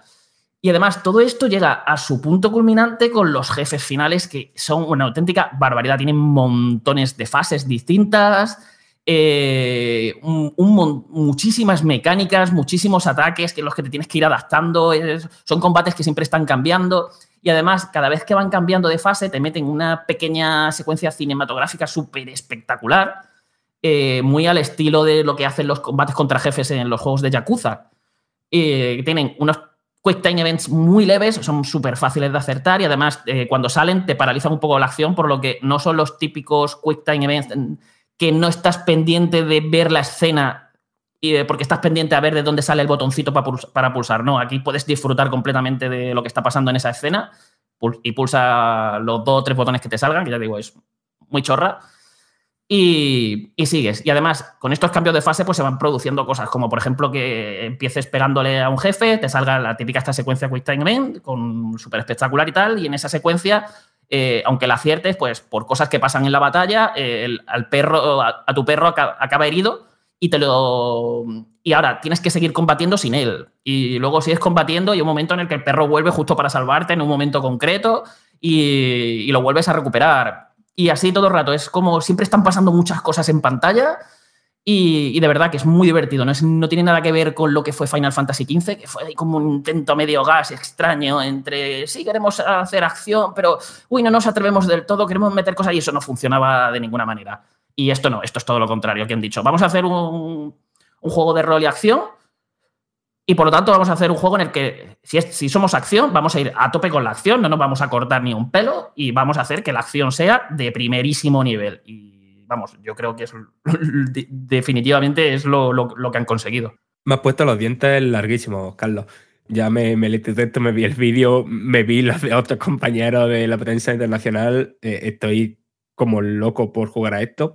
Y pero más allá de eso, ¿hasta qué punto? O sea, es importante la personalización en el combate o es un juego de, acción de los que tienes que, entre comillas, jugar como los desarrolladores quieren que jueguen? Quiero decir, ¿te puede hacer a lo mejor una, de alguna manera, una build más de esquivar u otra más de parry o algo así? A ver, esto no lo he podido yo mirar demasiado. Lo que, lo que he podido ver es que tienes pues el típico menú de equipo en el que te equipas pues eso, equipo y algunos accesorios Y luego em, tienes un árbol de habilidades. Y ese árbol de habilidades eh, yo no he visto que sea el típico árbol de subes el ataque contra tales bichos o cuando estás en o subes tu ataque físico o subes tu ataque mágico. No, es un árbol de habilidades de aprendes técnicas, aprendes movimientos de combate como si fuera la tienda de un Devil May Cry, o, para que nos entendamos, o de un hack and slash eh, al uso. Y las que consigues luego las puedes mejorar para que tengan más potencia. Entonces ahí yo creo que depende un poco de cómo tú te vayas gestionando. No sé luego hasta qué punto, digamos, mm, la experiencia puede ser limitada para invertir puntos en, ese árbol eh, o cómo estará gestionado a nivel de Will. Pero al menos, por como lo he visto, a medida que tú vayas jugando, al menos durante la aventura, pues eso, vas a tener que ir decidiendo qué técnicas quieres ir aprendiendo qué tipo de movimientos, eh, y luego aparte de los movimientos principales, digamos, generales del propio personaje, tienes las técnicas que tienes que ir desarrollando de, cada uno de los icons con, que vas consiguiendo a lo, largo, a lo largo del juego. Entonces, yo creo que por ahí va a ir un poco más los tiros de esa personalización, ¿no? De voy a ir avanzando y, oye, pues me gusta más, eh, me gustan este tipo de técnicas que lanzan al enemigo al aire y, pueden, y puedo hacer combos aéreos y voy a tirar un poquito más por aquí o me gusta mucho jugar generalmente con el Icon de Ifrit porque su habilidad única me permite lanzarme hacia el enemigo. Así que voy a desarrollar un poquito más sus técnicas porque va a ser el icon que más voy a estar usando. Entonces ahí es un poquito más ya de cómo tú te vayas gestionando. Pero como te digo, es lo poquito que he podido ver. Eh, no, vamos, con lo que hemos podido jugar es que no nos daba. No nos daba como para ir matando e ir consiguiendo habilidades. nos daba lo justo para. Oye, acabas de matar un jefe. Mira, acabas de conseguir tanta experiencia y mira, tienes aquí para, eh, para pillar algunas cuantas habilidades en un árbol que estaba ahí todavía muy limitado. Así que más, o menos eso es lo que he visto. Habrá que ver luego, pues eso, si el equipo tiene un sistema muy profundo, con muchas habilidades que también te pueda permitir o tal, habrá que verlo, habrá que verlo. Carlos, una de las cosas que hace es mucho hincapié en, las impresiones que tenemos en, Vandal son las batallas colosales entre los Seikon. Dices que son espectaculares, que son gigantescas y que la jugabilidad en, los duelos de estas criaturas tan especiales, ¿no? las invocaciones de la saga Final Fantasy, se introducen como una serie de mecánicas jugables muy particulares, hay cambios, cómo funcionan, qué papel tienen en este Final Fantasy XVI y por qué también son tan especiales en términos de la historia, porque creo que también tienen un papel muy particular los, los en, este, en esta nueva entrega. A ver, ya que, ya que he mencionado lo de la historia, voy a poneros un poquito en contexto. Eh, el juego se desarrolla en un mundo en el que está, pues eso, dividido en varias naciones y cada nación eh, posee el poder de un icon. Aquí los Eikon, lo que son las invocaciones de Final Fantasy, eh, son seres monstruosamente grandes, son gigantescos, son auténticos kaijus, con, unos, con un poder de destrucción brutal. O sea, estoy hablando de un poder de destrucción de que, tiran un hechizo, pegan un golpe y ejércitos enteros caen, montañas enteras se destruyen, son auténticas armas de destrucción masiva. Y esto genera que haya en, en ese mundo, pues, un equilibrio de poder un poquito delicado, como en una perpetua guerra fría, en el que, eh, como a alguien se le ocurra usar su icon contra otra nación, pues se sería parda, porque es que son dos armas de destrucción masiva pegándose guantazos y a saber lo que puede pasar de ahí. Que para mí, esto ya de entrada me parece una premisa argumental como muy chula, porque esto también hay que tener en cuenta que va a ser un juego con una historia mucho más cruda, mucho más oscura, que va a buscar mucho más el realismo. De hecho, el juego vamos a empezar siendo un adolescente y vamos a ir controlando al, protagonista, que solamente lo vamos a controlar a él, que lo, que lo sepáis, esto no es el típico que vamos a ir cambiando el control entre diferentes miembros del grupo. Eh, pero tendremos a otros miembros del grupo que nos ayudarán, por supuesto. Y, lo vamos a ir controlando en varias etapas de su vida, porque va a ir creciendo, porque mm, todo este juego va a tener. va a ocurrir una guerra, o sea, es algo que ya ha dicho la propia Square, o sea, esto va, a acabar en una guerra muy tocha. Y según, según Yoshida, eh, esto lo pensaron así porque eh, mm, una guerra de verdad no se resuelve en una semana, en dos semanas, en tres días, como suele ocurrir en muchos juegos, que empieza, oh, se ha desarrollado una guerra y eso lo acabas resolviendo súper rápido. No, es algo, va a ser un conflicto gordo que se va a ir extendiendo en el tiempo. Y, y todo esto, pues ya os, puede hacer, os podéis hacer una idea del tono que va a tener la historia, con temas bastante más maduros de lo habitual. Y vamos, va a ser un juego bastante más adulto de lo que suele ser habitual en un Final Fantasy.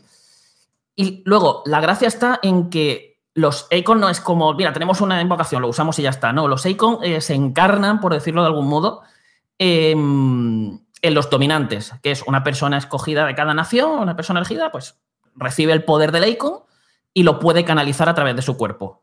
Eh, puede usar sus poderes, ya sea eh, medio transformándose, es decir, por ejemplo, la dominante de Garuda, pues le salen alas y le salen garras cuando está en esa forma intermedia, pero luego también se pueden acabar transformando en el Icon en sí mismo y desatando todos, todos, todos sus poderes. Y entonces, ¿qué pasa? Pues habrá momentos en la historia en la que vayamos a tener que controlar a, a- a un personaje en su forma de Icon, o sea, vamos a tener que controlar al Icon en sí, a Ifrit, a, a y a todos estos, y nos vamos a tener que pegar de tortas contra otro Icon. Y para hacer, y estos momentos van a ser como los más climáticos, lo- los más bestias de todo el juego, los más especiales, y cada uno de ellos va a tener una jugabilidad completamente diferente. Es decir, lo que yo he jugado es uno de los muchos tipos de combate que habrá, porque quieren que, que cada. Es decir, que no sea lo mismo controlar a Ifrit que, que, por ejemplo, a Titán. O sea, no sé a quiénes controlaremos a lo largo del juego, pero, por ejemplo, no. Eh, yo lo que he jugado era un combate así como muy rollo lucha libre. Eh, todo esto cambiaba en 3D, los controles eran muy simples eh, con un botón para atacar, otro para lanzar ataques a distancia, otro para embestir y otro para, para esquivar. No, no había mucho más. Y a medida que te iba, que le iba, que, y lo que tenías que ir haciendo era, pues Garuda, te, tú manejabas a Ifrit, el enemigo era Garuda, Garuda te, te va tirando de todo y tú tienes que ir esquivando e intentar acercarte hasta eh, cerrar las distancias y ya te- cuando la tienes cuerpo a cuerpo, pues reventarla con un combo que suele activar pues diferentes coreografías, con, con un montón de escenas cinematográficas súper espectaculares y tal. Es, es un auténtico espectáculo. A mí me ha recordado mucho, para que os hagáis una idea, al tipo de jefes, combates eh, brutos que tenía, mm, que tenía Suras. Es, me ha recordado mucho a ese juego. ah, en cuanto a sentido del espectáculo, de, de un desfase con una escala de poder que es que no os podéis hacer una idea de las bestialidades que hacen. Además son súper brutos, se van arrancando brazos, piernas, o sea, es una... mm, En el vídeo que, que hemos publicado podéis ver el combate casi entero, además casi sin comentarios, porque hay un momento en el que me callo y dejo el resto del combate para que lo podáis disfrutar bien. Y es una auténtica maravilla. Aquí los Quick Time Events sí que ganan mucho más peso, siguen siendo súper sencillos, pero es más un combate de eso, de ir esquivando al enemigo hasta acercarte a él, pegarle un combo y eso, ver más escenas cinematográficas. Además, a medida que le vas bajando la vida, pues se van activando también como otros, más, otros Quick Time Events. Además, suelen ser como escenas muy largas, pero es que son un auténtico espectáculo, porque aparte el juego gráficamente es una salvajada. O sea, es de, de lo más bestia que he visto yo ahora mismo en PlayStation 5. Sé que no luce nada bien en vídeos ni, ni, ni en las imágenes que hemos publicado, porque los materiales que nos han facilitado son los que son y encima toda la demo ocurre de noche. Pero os puedo asegurar que en directo es que eso es un auténtico eh, espectáculo muy, muy salvaje. Y, y estas batallas, pues, no sé, si, el, si esta parece que va a ser como de las primeras de este tipo, miedo me da de las auténticas burradas que, que se están guardando en el juego. Y para que os hagáis una idea, esto que os he descrito, hemos, pudimos ver durante unos 15 segundos, 10 segundos, un combate en el que ibas controlando a Fénix y ahí la jugabilidad no era como esto que he descrito, ahí la jugabilidad era más parecida a la de un juego de matamarcianos al estilo Star Fox en, en 3D, para, o sea, algo completamente diferente. Y la verdad es que tiene, eh, tienen pintaza. Tiene, o sea, yo, os digo, acabé ese combate con los pelos de punta y, con la boca completamente abierta, diciendo de madre mía, qué salvajada acabo de, acabo de ver. Joder, eh, vaya guapo en general. que, claro, yo entiendo que también a esas emociones contribuirá bastante también la, la música, ¿no? Que como seña de identidad de Final Fantasy. ¿Qué nos puedes contar de eso? Pues la banda sonora es de Masayoshi Soken, que es, para que os hagáis una idea, es el compositor de Final Fantasy XIV, de prácticamente todo Final Fantasy XIV. Y si habéis escuchado algo de Final Fantasy XIV, sabréis que lo de este hombre está a otro nivel. O sea, es una auténtica pasada. Y eso a mí ya, ya me dejaba con. Bueno, esto se va, se va a escuchar bien. Los trailers ya, ya, dejaban a- claro que la banda sonora iba a ser potente y en el juego es increíble. O sea, los pocos temas que hemos escuchado, que además se supone que cada uno de los dominantes, cada uno de los Icon van a tener sus propios temas musicales de combate y demás. O sea, va a ser, tiene pinta de que va a ser una banda sonora muy extensa y, y es hiper épica. O sea, mm, te os podéis hacer una idea, orquestas con coros. Eh, y además muy dinámica, está todo el rato adaptándose a lo que vas pasando en pantalla y además hace unas transiciones que son auténtica brujería. Es decir, hay momentos en los que te cambia la canción y es que no te has enterado. Es decir, eh, en qué momento ha terminado la anterior y acaba de empezar la otra. Eh, es difícil de describir esto, pero os puedo hacer una idea que es que es como una música continua en la que, pues eso, te van cambiando de temas, los van adaptando, te van pegando saltos de una parte de un mismo tema musical a otra porque acaba de ocurrir tal cosa en el combate y es que no te has enterado, parece que es la misma canción, o sea, es increíble la de trabajo que esto tiene detrás, eh, las propias cosas que a lo mejor haces una esquiva perfecta y escuchas una distorsión ahí el que ralentiza un poco la música en el momento que tú has ralentizado el tiempo ahí para, para contraatacar. Son ese tipo de cosas, o sea, y, y ya os digo, y aparte eso suena, pero a lo bestia, o sea, estás tú ahí combatiendo y la música a todo volumen. eh, una maravilla, o sea, es decir, eh, escucho muy pocos temas, pero esto apunta a que va a ser de, vamos, si sale algo más bestia que lo poquito que he escuchado de esta banda sonora este año, eh, me extrañaría mucho que saliese algún otro juego que, vamos, que no se llevara el GOTI a la banda sonora este año, Final Fantasy XVI. Lo estamos escuchando de fondo, uno de los temas. De hecho, el Ambition trailer, es lo que decías, hay alguno que ya se ha publicado. Y los dos, el Revenge y el Ambition, suenan muy muy bien. ¿Algo más que tengamos que saber del Final Fantasy XVI en esa sesión que has tenido? Carlos, ¿te has dejado algo? Pues probablemente me haya dejado muchas cosas. Por ejemplo, hay un. Sabéis que está como ahora todas las compañías están intentando hacer sus juegos cada vez más accesibles. Y en este, con este juego han intentado hacer algo un poquito diferente. Porque, a ver, vamos a ser sinceros. eh, hay mucha gente que lleva toda su vida jugando a Final Fantasy y a lo mejor esto de los juegos de acción no se les da especialmente bien. Ellos están acostumbrados a jugar juegos por turno que no te requieren esa habilidad, esos reflejos que, pide un juego de acción. Y como no quieren, digamos, alienar a ese, a ese público, también, eh, o simplemente a esos jugadores que les puedan intimidar los juegos de acción y prefieran cosas un poquito más calmadas, se han inventado un sistema en el que te dan una serie de accesorios que tú te puedes equipar. Son completamente opcionales. A ti te dan esos accesorios, los tienes en el inventario y si quieres te los equipas. Y cada uno de esos accesorios te ayuda de un modo u otro. Por ejemplo, si lo de hacer combos te resulta muy complicado, porque, eh, pues eso, son muchos botones, tienes que estar cambiando entre los icons, tienes que tener en cuenta el perro, pues tienes un accesorio que tú le das y simplemente te pones a porrear el cuadrado y el personaje ya se ocupa de hacer el- todos los combos, mm, combos súper complejos, súper elaborados, usando todas las magias, todas las habilidades, las va enlazando y tal. Te lo hace todo un poquito solo. Otro eh, hace que cuando te vayan a pegar un golpe, se ralentice el tiempo y te salga como un quick time event de pulsar el botón de esquiva. Si lo haces bien, pues esquivas el golpe. Eh, vamos, yo creo que eso facilita demasiado las cosas porque es prácticamente imposible. Es decir, de repente estás pegando y se para el tiempo y ah, R1, pum, esquivado. O sea, es que no te tocan con, con ese accesorio. Luego tienes otro que, por ejemplo, lo que he explicado de que con la cruceta tienes que ir dándole órdenes a, a tu perro para ir haciendo combos junto a él, pues que el perro vaya de forma automática, es decir, que no te tengas que preocupar de darle las órdenes. Tú vas pegando y el, y el perro ya se va ocupando de, se va preocupando de hacer los combos contigo.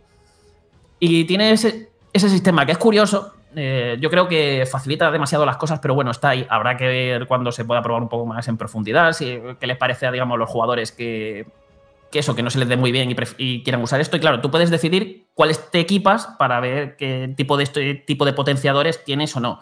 La idea tras esto es que no se limite el juego simplemente poner diferentes dificultades y que a lo mejor tú, aunque juegues en fácil, el sistema de combate no se te da bien y no lo disfrutas, porque no te salen los combos, eh, juegas de forma torpe y entonces no estás disfrutando de ese sistema de, todas las posibilidades que ofrece su sistema de combate. Y lo que quieren es eso, que con este sistema, pues eh, la gente encuentre como su punto dulce y, y aunque no se le den bien los juegos de acción, sienta que está jugando algo divertido. Es la idea que hay tras esto. Habrá que ver en la versión final esto al final cómo se acaba materializando yo lo que he probado es eso, eh, creo que facilita las cosas, una auténtica barbaridad, pero bueno, habrá que ver todos los accesorios de este tipo que hay y, y cómo acaban afectando. Pues gracias, muchas gracias Carlos. Si quieres ahora hacemos un pequeño descanso en tu voz, porque nos tienes que contar también algo sobre Resident Evil 4 Remake. De fondo seguimos escuchando la música de Final Fantasy XVI. Recordad, llega en junio. Hay un juego que este lo tenemos ya esta semana, el día 3 de marzo se pone a la venta y se llama Gulon Fanlen Dynasty. ¿A que lo he pronunciado perfectamente, Fran? Sí, sí, sí, chachi pistachi, vaya. Vamos a ver cómo lo dices tú, va, venga. Gulon Fallen Dynasty, ¿no? bueno, venga, va, eh, aceptamos barcos.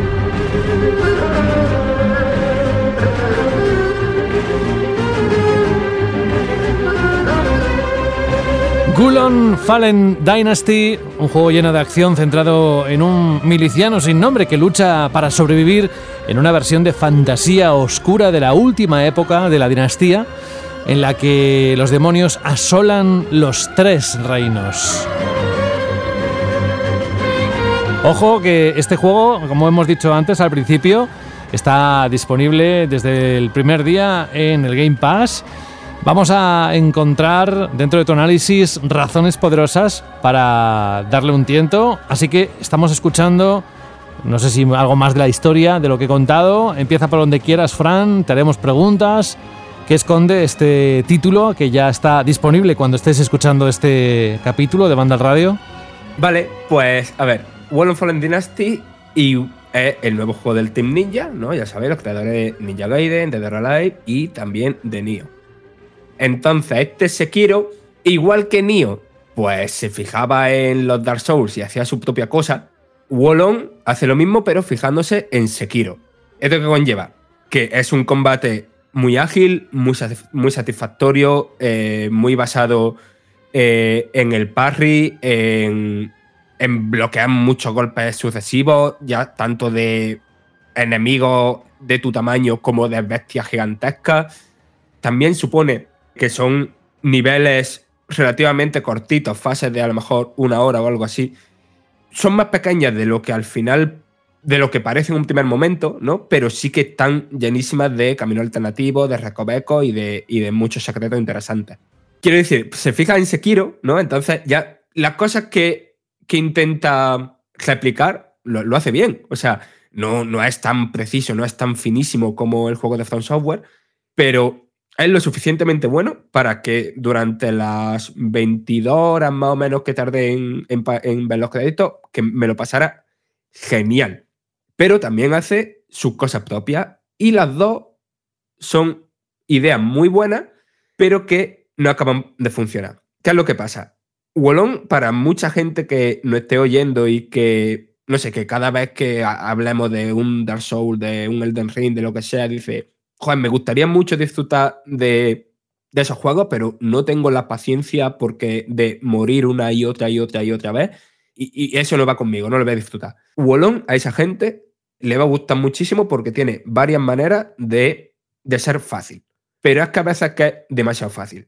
Yo creo que una de las cosas clave de los Souls-like es, bueno, por un lado, una cosa que ya ha comentado aquí muchas veces tanto Carlos como Jorge, que es el tema de la exploración, de aprenderte el nivel, de los atajos, de, de que te vayas a dormir por la noche, ¿no? Y, y, y, recuerdes cómo es el nivel por el que, en el que has estado y te sepas dónde están todas las escaleras y todas las cosas, ¿no? Eso aquí también está y es muy guay y es muy vertical y no sé, los escenarios por lo general están muy bien diseñados. Pero la otra parte fundamental de los Light es afrontar un gran reto y no digo que sea necesario morir 100 veces, pero sí que cuando supera a un jefe final que no cabe en la pantalla, tenga la sensación de, no sé, de haber tenido un combate exhilarante, ¿no? De, de, de haber logrado algo. Y aquí es que literalmente los dos últimos jefes del juego eh, me los pasé a la primera. Yo, que, que se lo dijera a Carlos, bueno, pero es que soy un mancazo en todos los juegos. Y esto se debe a dos cosas. Por un lado, el sistema de moral, que es, que en verdad la idea es genial, pero creo que está mal aplicada. Básicamente los escenarios se estructuran por banderas, ¿no? Es decir, eh, avanza un poco, llega una bandera. Eh, avanza otro poco, eh, llega otra bandera. Y aparte, pues hay caminos secundarios y tal que tienen bandera alternativa. Las banderas principales, por cierto, funcionan como, como hogueras, como punto de control, ¿no? Donde puedes hacer cosas de equipamiento, pero que también es donde va a reaparecer si muere y todo eso. Cada vez que pones una de esas banderas, sube tu nivel de moral mínimo. ¿Qué es el nivel de moral? Básicamente es cuanto más diferencia de nivel de moral respecto a un enemigo, más daño le hace, menos daño te hace él a ti y eh, más espíritu o menos espíritu gastas en, en, la barra, ¿no? Que esto ahora después lo explicaré, pero un poco como, para que os entendáis, como la barrita de, del Sekiro, ¿no? La barrita de postura, creo que se llamaba. ¿Qué es lo que pasa? Este sistema provoca que los primeros momentos en una fase, o sea, cuando te estás dando todavía con los enemigos pequeñitos o y a lo mejor te llegan dos o tres enemigos, eso sea mucho más difícil que el final de una fase cuando te estás viendo contra el jefe final o contra los últimos bichos de la fase. Y esto se pasa porque a poco que explores, y va a explorar porque es de las cosas más guay del juego, el diseño de niveles, y el perderte y el ir encontrando todas las banderitas, y el ir limpiando la fase de enemigos y todo eso, pues a poco que explores va a acabar con un nivel de moral muy superior al, al, de los enemigos y vais como Pedro por su casa y va a llegar el jefe final y sí, a lo mejor te mata una o dos veces, pero, pero, pero no se siente como un gran reto. Y, y es que esto pasa desde muy pronto en el juego, de incluso antes de que empieces a dominar todos sus sistemas, ya, ya, pasan estas veces de que llega la parte del boss, que por cierto, todos los bosses tienen la bandera eh, en la puerta prácticamente, para que no haya que hacer esos recorridos que hay que hacer en Bloodborne, los Souls eh, y demás. Y claro, ves la cinemática y dices, que, que esto va a ser un combate increíble, va mm, el monstruo este y, y, y llega y, y, te lo, y te lo ventila. O sea, son, son combates largos todos, pero hay pocos que sean un auténtico reto. Y antes de pasar a explicar cómo funciona el combate, eh, sí quiero aclarar que, aunque lo que he dicho es verdad en la inmensa parte del juego, sí que hay un puñado de jefes, no son muchos, pero sí son, no sé, 5, 6, 7, que no solo suponen un, reto bueno, sino que nos han sorprendido muchísimo, que no nos extrañaría verlo en, en un Souls, en un juego de Front Software, que, y hay uno de ellos concretamente que creo que es el equivalente a Genichiro de, de Wolong, que es que es absolutamente increíble. No me lo digas. ¿Es Lubu? Sí. O sea, es que no falla. Los tres reinos, si te ponen un bicho tocho, tiene que ser Lubu.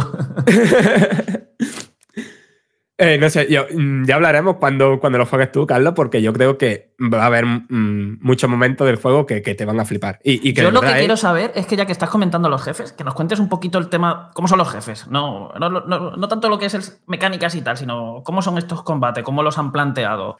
Digamos que hay dos tipos de jefes, ¿no? Los, digamos que son, están los jefes humanos y los jefes bestias. Pero al final se, acaban mezclando un poco los conceptos y demás, pero es muy distinto el ritmo del combate y el frenetismo que tienen, por ejemplo, cuando te estás enfrentando a, guerreros con su espada, sus lanzas, sus movidas, a cuando lo estás haciendo contra, contra esos bestias que a lo mejor son más lentas o, o que el patrón de movimiento que te tienes que aprender es más errático que, que, el, de, que el de un soldado. Pero aunque muchos sean muy fáciles, yo creo que sí que consigue que todo, o la inmensa mayoría, sean, aunque sea, divertido. Y simplemente de eso, de ese proceso de ir aprendiéndote su patrón de movimiento. ¿Y tienen muchas fases? ¿Son largos? Claro, ahí está el tema. Precisamente los mejores jefes son los que tienen varias fases, ¿no? Los que te sorprenden. Y es que son muy poquitos. Hay varios que, que sí que tienen varias fases claras y otros que, que digamos que van como cambiando de fase, ¿no? Entre una y otra. Y esos mm, de lejos son los mejores del juego. Pero son también la minoría. Vamos, que no se centra tanto como Sekiro en vamos a asustarte cada dos por tres con una fase nueva que no te ves venir, o cuando no te ves venir como el famoso mono, de, acabo de decapitarlo porque se está levantando otra vez, ¿no? Que hay poquitos Sí, eh, sustos así. Sí, sí, no, no hay. No hay momento mono, no hay momento mono. Que ojalá. y después, siguiendo de por qué el juego se hace fácil. Por un lado, vale, esto que he comentado del sistema de moral. Por otro lado, porque el diseño de niveles provoca que haya muchas situaciones de poder ejecutar enemigos por la espalda. Y aunque esto a lo mejor si tienes el nivel de moral 1, pues no pasa nada. O sea, no pasa nada, que le quita a lo mejor la mitad de la vida. En cuanto avanza un poco en la fase, e- esas ejecuciones por la espalda se los carga directamente, incluso a bestias que antes te habían costado bastante matar. Y después está lo de los acompañantes. Eh, de manera predeterminada, el juego te. En algunos niveles sí y en otros no, te mete uno o dos acompañantes. Que por cierto, eh, podéis quitar en cualquier momento usando un objeto que tenéis en el inventario. Si tenéis cierta afición a este tipo de juegos, probablemente lo querráis hacer. ¿Por qué? Porque sí es verdad que los acompañantes en muchos casos son útiles. O sea, eh, puede provocar que, pues eso, que llama la atención de un enemigo y que así te pueda dar un respiro, algo muy útil, sobre todo en los jefes. Y que al final pues vayáis avanzando más rápido porque son dos o tres personas pegando en vez de una. Pero también pueden provocar muchas molestias, porque aunque les puedes dar alguna orden muy sencilla, al final, en un juego así, que requiere tanta precisión pa- para el parry, para la esquiva y todo eso, puede molestar mucho el no tener claro si en un momento un enemigo te va a pegar a ti o le va a pegar a un compañero. Y sobre todo, ha habido momentos de estos de fase en los que te acompañan dos, dos acompañantes que no, me, no, no conseguía cargarme un boss por, porque se cre- creaba tanto caos en pantalla con, con los dos acompañantes que, que no era capaz de discernir cuándo, qué, qué es lo que iba a hacer el jefe. Y fue quitarlo y, y poder pasármelo sin problema. O sea, que sí, que el acompañante puede ayudar, pero también puede hacer las cosas más difíciles. Lo- y por cierto, ahora lo comento yo también, eh, esos acompañantes pueden ser de, de la IA, pero también pueden ser jugadores. Pues, no tiene juego cruzado, pero el online es para tres jugadores. Oye, Fran, una cosita. El sistema de progresión no será como el de Nio que te iban dando un montón de luz tipo Diablo, que a mí me agobiaba un montón. Eh, sí, sí, sí, sí. sí. Lo siento, pero es que, es que de verdad, ya, ya llevo va- como varios juegos de seguido de, que tienen este problema, ¿no? De, de mucho loot que al final estás más tiempo del que te gustaría eh, reciclando equipamiento o eliminándolo y tal. Y entiendo un poquito, entiendo dónde está la gracia, ¿no? Entiendo el que, que sí, que te da un equipamiento que a lo mejor tiene algo interesante, una habilidad interesante y que, y que lo recicla y después esa habilidad, pues mm, algunas de ellas las puedes meter en otras de las armas que tengas. Y sí, es interesante, pero creo que no es lo suficientemente interesante para que tengas que pasar por ese proceso de cada vez que te pasa una, una fase, volver a la aldea, hablar con la herrera y, y estar ahí cinco minutos borrando cosas. Esto en los anteriores juegos, eh, tanto los dos Nio, incluso eh, el Stranger of Paradise, eh, Final Fantasy Origin, ganaba, o sea, ganaba mucho sentido y ayudaba mucho a que fuese muy, adictivo de cara a- al endgame. Es decir, una vez te lo has pasado, empiezas con las dificultades altas y ahí es cuando empiezas, mm, digamos, a, a buildearte el personaje, a probar builds, a pillar equipo, a, y tal. Lo que pasa que por lo que eh, en esos juegos le veía un poquito más sentido que en este, que por lo que estás comentando, aquí eh, es como que este juego pide un poco más ir de forma más directa, ¿no? Como es más acción, es más déjame jugar, que, que, por ejemplo Nio, que sí que tiene esa capa de rol ahí un poquito me- mejor integrada, no sé, por la sensación que lo que me estás comentando es eso, es, me da esa sensación de que aquí la capa RPG del juego se interpone un poco con lo que quieren proponer, ¿no? Depende mucho de cómo juegues, ¿vale? Porque yo la mayoría del tiempo he jugado queriendo jugar a, a Sekiro, ¿no? Pero te puedes construir personajes muy distintos. Y, y claro, yo a mí lo que me interesaba en la arma y el equipamiento que llevaba y tal, pues era gastar menos espíritu al bloquear, generar más espíritu al desviar, todo pensado en eso, en, en poder dar más, más y más fuertes que el contrario. Pero aquí tú, mm, conforme vas subiendo de nivel, tú puedes ir gastar- gastando puntos en cinco ramas distintas y ir ganando habilidades de esas cinco ramas. Y entonces, pues claro, eso te permite a lo mejor jugar como lo he hecho yo, ¿no? Que es una. mezclando dos ramas, que al final lo que hacía era hacer mucho daño y curarme. eh, y curarme mucho, incluso curarme mientras pegaba. Puedes apostar por el sigilo. Puedes eh, apostar por in- infligir eh, efectos de estado en los enemigos. Puedes estar en plan de creando, creando muros de piedra y lanzando ataques de piedra y tal. Y claro, es que la cosa es que por un lado se mezcla el combate así más directo de Sekiro con una importancia muy grande de los hechizos. Porque aquí tienes eh, constantemente cuatro hechizos a tu disposición, que no tienen por qué ser obligatoriamente de, de las ramas que estás subiendo de nivel, pueden ser otros. Entonces, eh, tie- tienes por un lado eso, los hechizos, que si requieren un nivel de, de moral mínimo para, para poder utilizarlo y usarlo te disminuye la barra de espíritu. Quiero decir, la barra de espíritu, mm, como he dicho antes, pensad en la del. eh, en la de postura del Sekiro, ¿vale? O sea, no, no queréis tener barra negativa, queréis estar generando constantemente eh, espíritu. Pues eso, lo- los hechizos la gastan. Pero después, aparte de esos hechizos, que algunos son muy, muy poderosos, tienes las artes marciales, ¿no? Que van en cada arma. Y también aquí hay algunas muy, muy rotas. Pero es que encima, de- además de eso, tienes las bestias divinas, que vas desbloqueando varias conforme va progresando la aventura, y cada una de ellas, pues, tiene eh, un efecto que puedes aplicar al arma, y que algunos son mm, bastante contundentes, y además la posibilidad de invocar bestias. Y es que esas bestias, no todas, pero es que hay algunas que, que rompen, o sea, no que rompen el juego, pero que son muy, muy, muy, muy contundentes. Que desde un tigre que empieza a, a dar sopapos a, a una especie de dragón que de repente te cura a ti y a todos tus compañeros, un fénix que, que crea eh, un área de fuego.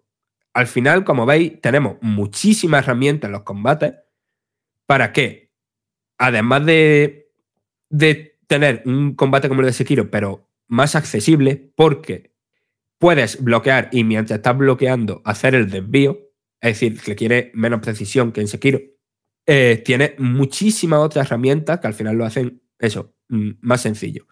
Entonces, así como para como conclusión, antes de que me podáis esa pregunta. ¿El juego me ha divertido? Muchísimo. Eh, me, lo he pasado súper guay con él.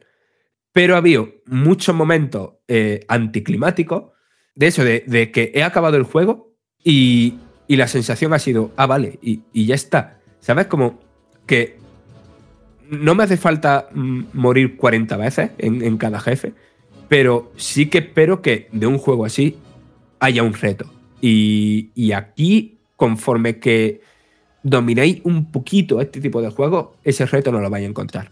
Fran, yo tengo una pregunta muy concreta que es sobre el tema del diseño de niveles. Los juegos de From Software pues, tien- tienden ¿no? a, presentarnos una serie de eh, lugares interconectados, muy enrevesados, con grandes áreas. En el caso de Elden Ring, pues ya el salto este al, mundo abierto. Eh, Wulong, ¿en, qué en dónde se enmarca y hasta qué punto esto también influye en la manera en la que jugamos? Porque si, por ejemplo, Sekiro era un, juego que te potenciaba mucho la verticalidad de los escenarios, atacar desde arriba, etcétera, y Dark Souls, pues el encontrar caminos alternativos y Elden Ring, pues explorar y si algo no te convence, irte a otro sitio. ¿Cómo encaja eh, en esta, en esta dinámica jugable y hasta qué punto son bonitos, eh, originales o están bien planteados? Evidentemente, el juego al que más se parece es a Sekiro en este sentido. Eh, son mm, fases muy verticales y que de hecho está pensado para que siempre que puedas suba lo más alto para eh, aterrizar con un ataque sobre un enemigo. Y se juega mucho a eso, al, plataformeo, ¿no? Al tírate por aquí y llega a otra parte del nivel y después desbloquea un atajo y está así constantemente descubriendo caminos secundarios y atajos y demás. Después, de lo de bonito o no, hay contraste. Hay algunas fases que sí están muy guays. Eh, pienso mucho en una que hay eh, como en un naufragio o en otra que es como un pueblo que la influencia demoníaca lo ha transformado completamente. Hay algunos muy, muy guay. Y después hay otros que son un poquito sosos, se repiten mucho eh, las mismas decoraciones dentro de un nivel. Y ya que hemos entrado en esto, el juego técnicamente no es precisamente sorprendente. Eh, se ve un poquito feucho, texturas borrosas, eh, pero después tiene otras cosas que sorprenden un mogollón. La- las caras de los personajes me parecen bastante increíbles. Eh, no sé, es, hay contraste ahí. No sé si hay más preguntas para Fran. Si no, invitamos a todos. Mientras, mientras preguntan o no, mientras se le ocurre alguna pregunta. Sí. como Sí, yo te- tengo- te-. Vale. A ver. No, no, no, iba, i- iba a decir que como em- empezó con la música y lo iba a decir en ese momento y se me ha ido, pero Ujú. la música del juego es increíble, pero a la vez es súper repetitiva. Vamos, que hay muy pocos temas, ¿no? Eh, sí, y, y se sienten muy parecidos. Yo lo que te iba a preguntar, así de forma rápida, uno de los mayores problemas que suele tener Team Ninja es que con el tema de la narrativa no lo llevan precisamente bien. O sea, los Nios son un poco cacao el cómo te lo cuentan. Y los Nios realmente los sigues más o menos bien, no tanto por la narrativa como por tus conocimientos previos de, de los periodos históricos en los que se basan. Aquí entiendo que esto no lo habrán arreglado y que o estás bien empapado de, de los tres reinos o te vas a perder un poco, ¿no? Nada, es un galimatía increíble. O sea, ponen como parchas, ¿no? Como que han hecho la historia, han visto que está mal contada y pues ahora en cada pantalla de carga pues te ponemos una descripción súper importante de esta batalla y de este periodo y tal. Y, y es que ni así, que el cómo está contada es un galimatía y después intento hacer que, te preocupes por ciertos personajes, que haya ciertos momentos emocionales, pero no, no lo consiguen. Eh, la historia al final la deja en un segundo plano porque acaba por, por no importarte, más allá de que eh, a nivel de ambientación, a nivel de toda la mitología china y todo eso, pues mola bastante. Y después ahora, Carlos, que me has recordado una cosa, porque ha hablado de una de los de, de de los problemillas que suele tener el Team Ninja. Hay otro problemilla que también se repite aquí. A mitad del juego eh, ya empieza a ver que la variedad de enemigos no es precisamente alta. Los enemigos se repiten un mogollón. Pues aquí ya lo dejaríamos, creo, Fran. De todas formas, con el análisis que hay en la página web, que también hay videoanálisis, que ha hecho el propio Fran, pues oye, si alguien quiere saber más sobre este Souls-like ambientado en la mitología china, tiene además incluso los comentarios de la comunidad en cada análisis para saber qué piensa eh, el resto de la gente o incluso también participar, ¿eh? Así que nada, dejamos el Gulon Fallen Dynasty. Te agradecemos muchísimo, Fran, la cantidad de detalles que has aportado y seguro que te dejas alguno más, pero bueno, eh, se trata también de, de dejar un margen para el resto, para que puedan eh, descubrir cosas. Y nosotros nos vamos a ya la última parte en cuanto a, en este caso, otra vez impresiones de un juego que llegará en nada este mismo mes, cuando nos demos cuenta, estará ahí el Resident Evil 4 Remake 24 de este mismo mes y yo sé que tú sabes, Carlos, es decir, nos gustaría que nos actualizaras con algunos detalles más de lo que vamos a encontrar en esas impresiones que también podéis consultar en la página web. Adelántanos algo más, ponnos los dientes largos. A mí con el Gulong no me has puesto muy los dientes largos porque no es el estilo de juego que me gusta, pero este es el que más espero eh, de este, incluso podría decir de este año. Así que, va, intenta hacer el ejercicio pues de que Fran no salgan colmillos. porque- pues a mí Fran me ha fastidiado porque todavía tengo el Laika Dragon Ishin a medias y, y sale mañana ya Gurón. Y ahora, Pues venga, espabila. Y, y ahora a ver qué hago. pues meterle Bueno, horas. a ver. eh, Lo dejas en el pilón de juegos pendientes. ¡Oh! ¡Qué malo! ¡Qué malo! A ver, en el que en estaba el deseando hacer sí, durante todo, durante todo su análisis, pero no lo ha encontrado hasta ahora, ¿eh? No, no ha encontrado la oportunidad. Pero bueno, eh, así es él, imprevisible. ¿Qué hay en este remake?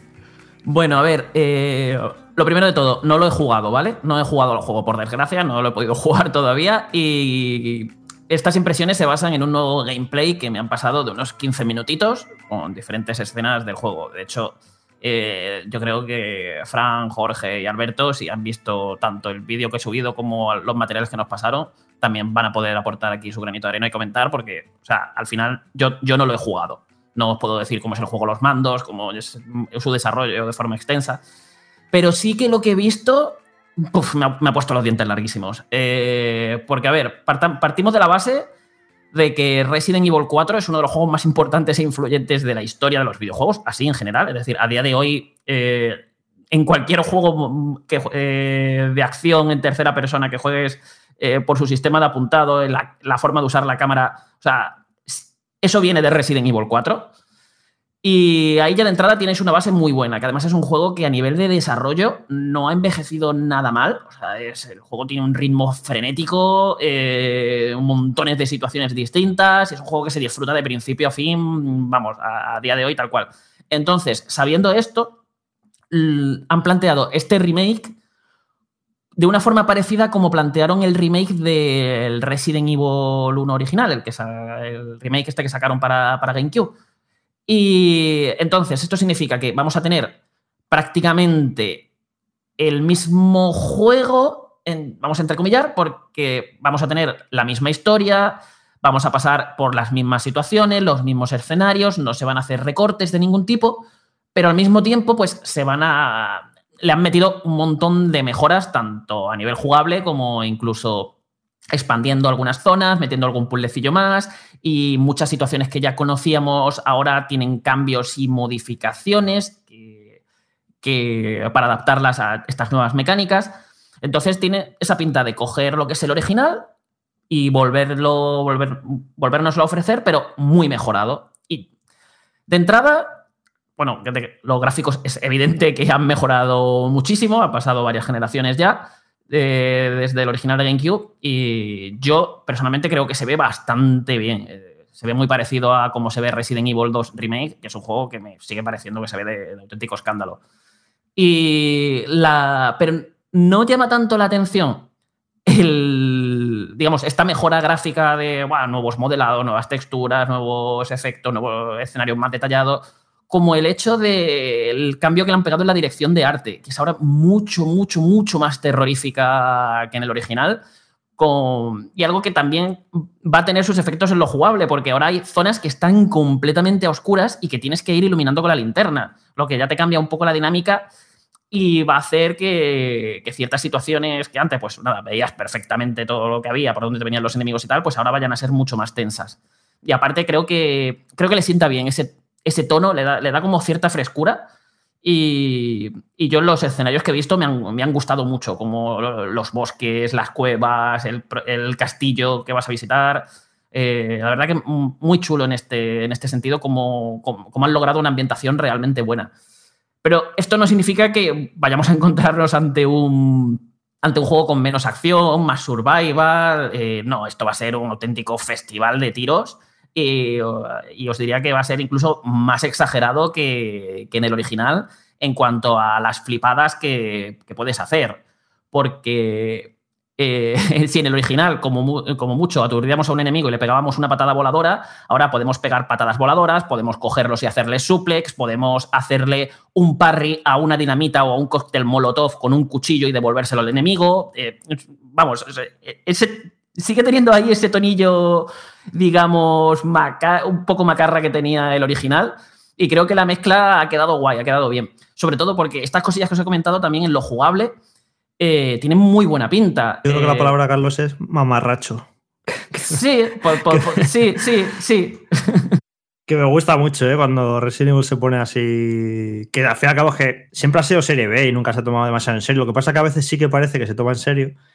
Y en este caso es como, no, esto es un festival de personajes excéntricos, de situaciones divertidas, de locas, que me acuerdo cuando se indignó la gente. Eso fue en el 5, ¿no? Cuando rompías una piedra a puñetazos. A puñetazos, al final, al final, en el combate final, ahí pegando. que se momento enfadaba, digo, de la historia de los videojuegos. Claro, claro, digo, pues este es el tono de más o menos de, de Resident Evil. Pero a que, ver, por cierto, eh, es a que no hay un remake del 5, ¿eh? que podría estar gracioso. Pero es que no hay más que ver, Jorge, esto de este tono, la intro del Resident Evil original. O sea, acordémonos de esa intro con actores reales, por Con favor. actores reales. Claro, es que realmente eh, la, la saga nació en base a eso, al cine de serie B, al cine de zombies, eh, o como homenaje a Dayo Romero, con todo ese, ese toque gore, ese toque slasher, y al fin y al cabo, pues eso, tampoco tenemos que tomarla tan en serio. Es, luego, es verdad que luego, como eh, ya sabéis, pues tomó otros derroteros, intentó ser un poco más seria, eh, enhebrando un poco la aguja del argumento, pero siempre ha sido un juego muy eso, muy de serie B, y, es lo que mola. Y bueno, volviendo un poquito a lo que son las posibilidades, ahora, evidentemente, podemos movernos y apuntar a la vez, que es algo que a veces que me sorprendió en un directo que hice del original en Switch, que la gente me decía, pero ¿por qué no te mueves cuando disparas? Y yo, pues, hijo, es que no, en aquel entonces no se podía hacer. En el, y, nada, ahora sí nos podemos mover y apuntar. El gameplay lo, lo he visto parecido al de Resident Evil 2 Remake, o sea, eh, por lo que parece que va a estar más, pulido, más, satisfactorio que en el original. Y hay como cierta, había como cierto miedo con el tema del sigilo, de que en esta le han metido sigilo, que en un juego que iba tan, tan a acción pura y dura, eh, como que no encajaba nada.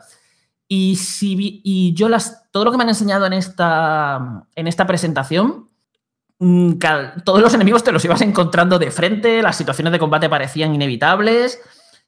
así que no parece que. la- idea es como darnos más opciones para que podamos encarar las situaciones de un modo u otro, pero parece que, vamos.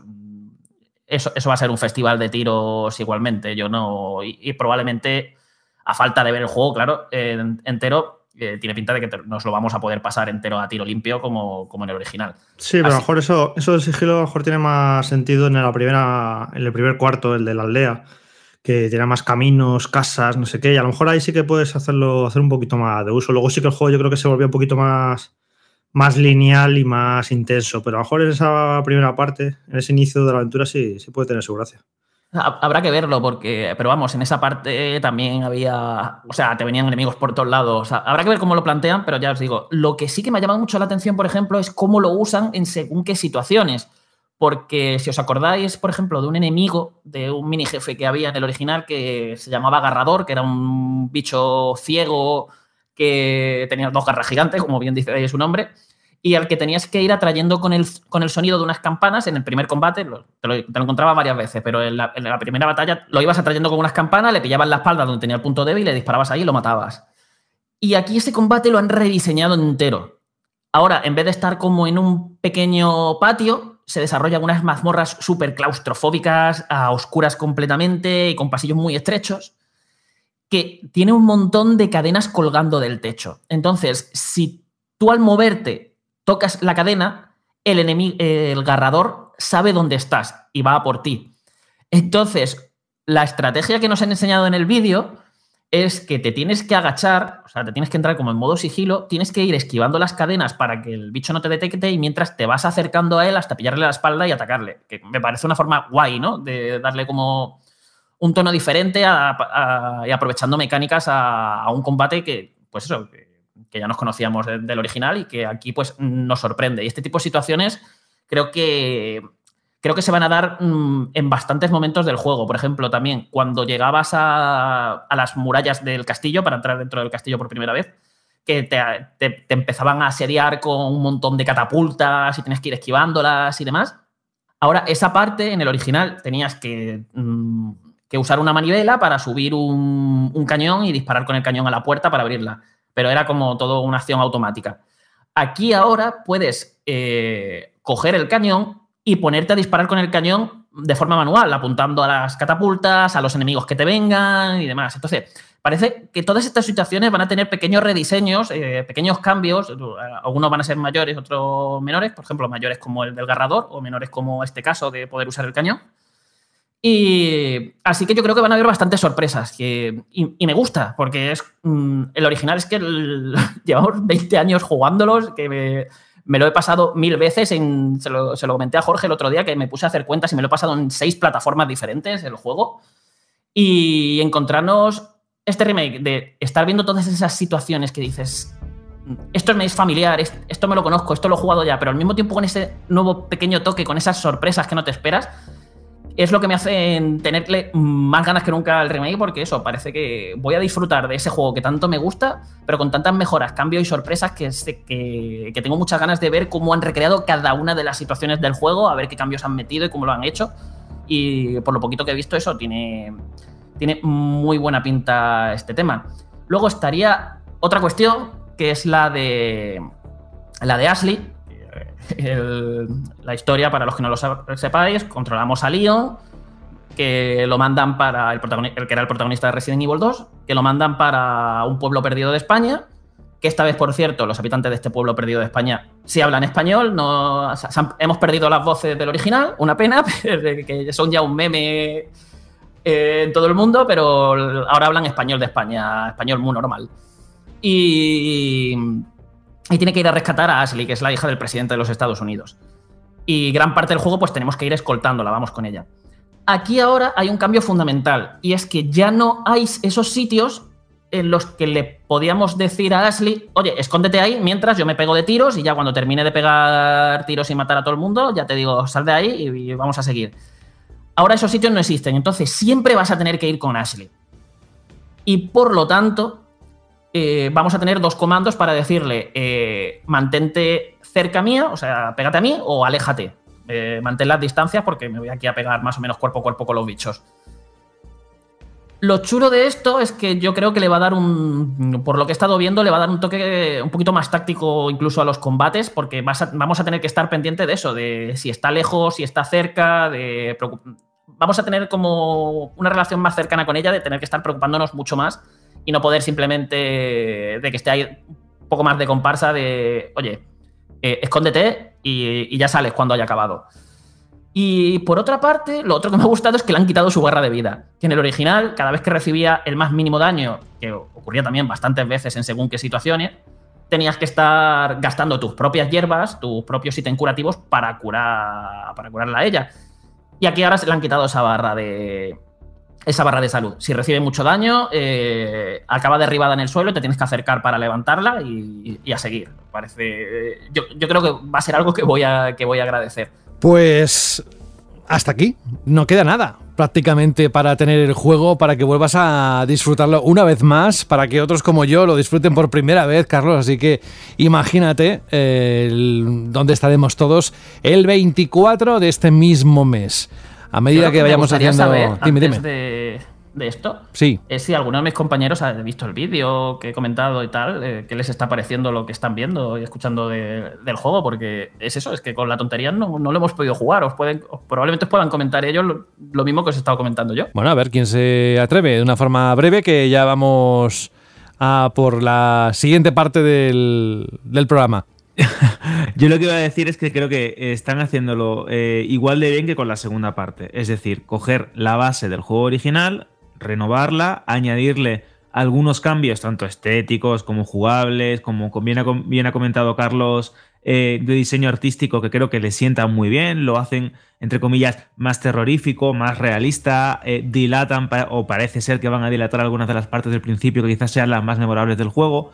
No sé cómo van a reinterpretar eh, esa parte final o ese último tercio, todo el tema del castillo, todo el tema de no sé qué. Uy, mira, pues, que eran Alberto, quizás más flojitos. Alberto, ahora que lo has comentado sobre la parte final, he podido ver un combate bastante avanzado que era muy mítico del original, que era la batalla que tenías contra. Krauser, que Ah, si os acordáis era una secuencia Quick Time Event De Quick Time puro, Event, puro y duro. Ahora no, ahora es tienes que aprovechar el parry. O sea, es un combate de esquivar y hacer parries. ah, mientras te vas pegando, os vais pegando cuchillazos y van saliendo algún, alguna pequeña secuencia Quick Time que no suele ser mucho. Lo típico que el personaje te, te va a cuchillar, el león lo para y tienes que empezar a machacar un botón para frenarlo. Y ese tipo de cambios, no sé, creo que al final son cosas muy positivas y lo que digo, aprovechan las nuevas mecánicas del. La- las nuevas mecánicas que han introducido, pues eso, para mejorar las partes que quizás no eran tan buenas del original, aunque sean muy recordadas como ese combate. Bueno, lo dejamos aquí. Ya tendremos tiempo de avanzar más cuando tengamos el juego cerquita. Insisto que va a ser dentro de poco. Carlos Leiva, pues eh, aquí ya te decimos adiós después de estar un montón de minutos contándonos cosas. Y para todos aquellos que se hayan quedado con ganas de más, en la página web por supuesto se puede extender la información como se hace siempre con eh, tanto los análisis como los reportajes como cualquier sección que sabéis que vais a encontrar en una de las mejores páginas de videojuegos de habla hispana. Eh, Carlos Leiva, no te voy a preguntar por el resultado del partido de ahora de la Copa del Rey Madrid-Barcelona, porque sé que igual me tiras con el micrófono, aunque sea virtualmente. Así que hasta dentro de, hecho, unos he días. estado a punto de irme al principio Ya, ya, del programa sé, cuando me lo has digo. metido en mitad de. Es decir, vamos a hablar de Final Fantasy XVI y me sacas el fútbol. Así Es no, que- así no, José. Así no, es así que- no. Es que. Un abrazo, cuídate. Venga, nos vemos. Hasta chao, luego. chao. En lo profundo de tu cajón se escucha la voz de un triste móvil muerto de asco. ¿Qué será de mí ahora que nadie me quiere? Antes hacía fotos, veía TikToks, enviaba WhatsApps a lo loco. Aún tengo ganas de vivir. Sácame del cajón y llévame a Zex. Ese móvil merece una segunda vida. Llévalo a tu tienda Zex más cercana y te daremos el mejor precio por él. En tu cajón no vale nada, pero en Zex te lo cambiamos por dinero en efectivo. Trae tu móvil a Zex y consigue Pastuki de la buena. Tiendas por todo el país y también online. Busca CEX. Alberto, ¿estás ahí? Estoy listo. Oye, ¿cuál fue la pregunta a Shirley de la semana pasada? Espera, que ya buscaré los papeles. A ver, Creo que era. A ver. A ver, a ver. Aquí, aquí, aquí. Shh, aquí pero bajito, bajito, que- Callaos, que no se entere callaos, nadie. callaos. A ver. Vale, la, la pregunta de la semana pasada era: cuando jugáis, ¿veis todas las secuencias y diálogos o le dais al Star o a la X y lo pasáis? Esa era.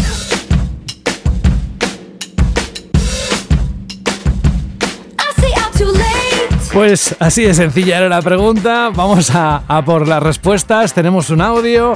Así que, a ver, en iBox, ¿qué han comentado? ¿Qué ha dicho la gente? ¿Qué ha dicho nuestros queridos oyentes? Pues nuestros queridos oyentes han contestado como lo que comentaba Ziggy Chaván, que dice, hola bandaleros, respecto a la Shirley pregunta, yo nunca me salto los diálogos, es más, los busco. Es bien conocido que mi saga favorita es Tales of y que los, es- las quests opcionales son frecuentes, las veo y escucho todas, todas y cada una de ellas. Y es por eso, eh, por esa razón, me gustan tanto, porque sus personajes eh, en este tipo de eventos, pues conoces sus personalidades, inquietudes, Atención, y esto me encanta. Así que, quieto ahí, no pulses el start. Y por cierto, nos manda un recado. Poned ya ese tema musical que os pedí del Cestiria. Un saludo. José, seguro lo tiene apuntado. Sí, está el por tema ahí. musical del- Si no, eh, para cerrar el programa. Mándanos un correo, pero yo creo que está por ahí. No, no sabría decirte ahora mismo. Más comentarios. Pues sí, tenemos más. Continuamos con Diego de Gris, que dice: Hola, bandaleros. Respondiendo a la Shirley pregunta, yo creo que la historia es muy importante, ya que el juego puede parecer una cosa sin leer los documentos o escuchando grabaciones al jugarlo y luego leyendo todo el, lore. Fíjate, por ejemplo, nos dice en el Bloodborne. Yo me lo pasé sin saber nada y luego lo volví a jugar con unos vídeos que me lo iban contando todo y el cambio para este, este oyente fue radical. Un saludo y a seguir así. También tenemos el comentario de Yannick Calvo que dice, por favor, ya está bien de las VR2, que uno está empezando a plantearse si comer es tan importante. Respecto a la pregunta, dice que yo sí que leo las historias y lo que me cuentan. Imagínate, por ejemplo, jugar a un The Witcher 3 sin los diálogos, Borderlands sin hacer caso a nada o intentar pasarte un Zelda sin leer. Un saludo. Y tenemos también un audio, como bien has dicho, José. Eso es. Vamos a saludar a Cayo. Hola. Hola a todos los de Vandal. Eh, muchas gracias por hacer el programa. Es un programa que me anima mucho cada semana. Respecto a la chile pregunta, depende mucho del juego, pero si es un juego ligero, sí que me gusta leer los textos, pero un juego como The Witcher siempre intento la mayoría saltar los textos. Pero se me hace un poco pesado. Muchas gracias. Pues ahí estaba la opinión del oyente. Oye, que nos hacen falta audios, ¿eh? Luego recuerda Alberto la forma de participar, pero estoy notando que hay menos audios. Fíjate, llamadme suspicaz. ¿Más comentarios? ¿O, vas- o bueno, pasamos creo- a la pregunta Shirley de la próxima semana? Claro, yo creo que tenemos que pasar a la pregunta chiste de la semana que viene. Ay, no sé, hijo, es que a veces te lo tengo que sacar porque digo, ¿será él el que me lo diga? ¿Será él? No, pues no, no es, el que me lo dice. Como las parejas que no saben si tiene que colgar uno o tiene que colgar el otro, ¿no? Cuelga tú. Ah, Ana, cuelga tú. Pues, Ah, tonto. Pues bueno, tú. esto, de hecho, la pregunta se me ha ocurrido justo durante el programa. A ver. Porque es cierto que estaba comentando Carlos que había un cambio jugable muy drástico, ¿no? En este último Final Fantasy XVI. Y seguro que si os vais a los comentarios de Vandal o a los comentarios de YouTube, donde hemos colgado el, el gameplay, veréis que ha generado mucha controversia, ¿no? El cambio jugable de un Final Fantasy o de una entrega principal tan importante como esta, de una saga tan asentada. Y es, ¿sois inmovilistas o os gusta la frescura en las sagas de los videojuegos? ¿Os tomáis bien los cambios? Es decir, inmovilismo o frescura en las sagas de videojuegos. ¿Os gustan y os tomáis bien los cambios? Ya sabéis, tenéis caminos diferentes para poder responder. Uno de ellos es iBox, otro de ellos es el programa, ¿no? Cuando subimos el programa en la página web de banda, en los comentarios del, foro.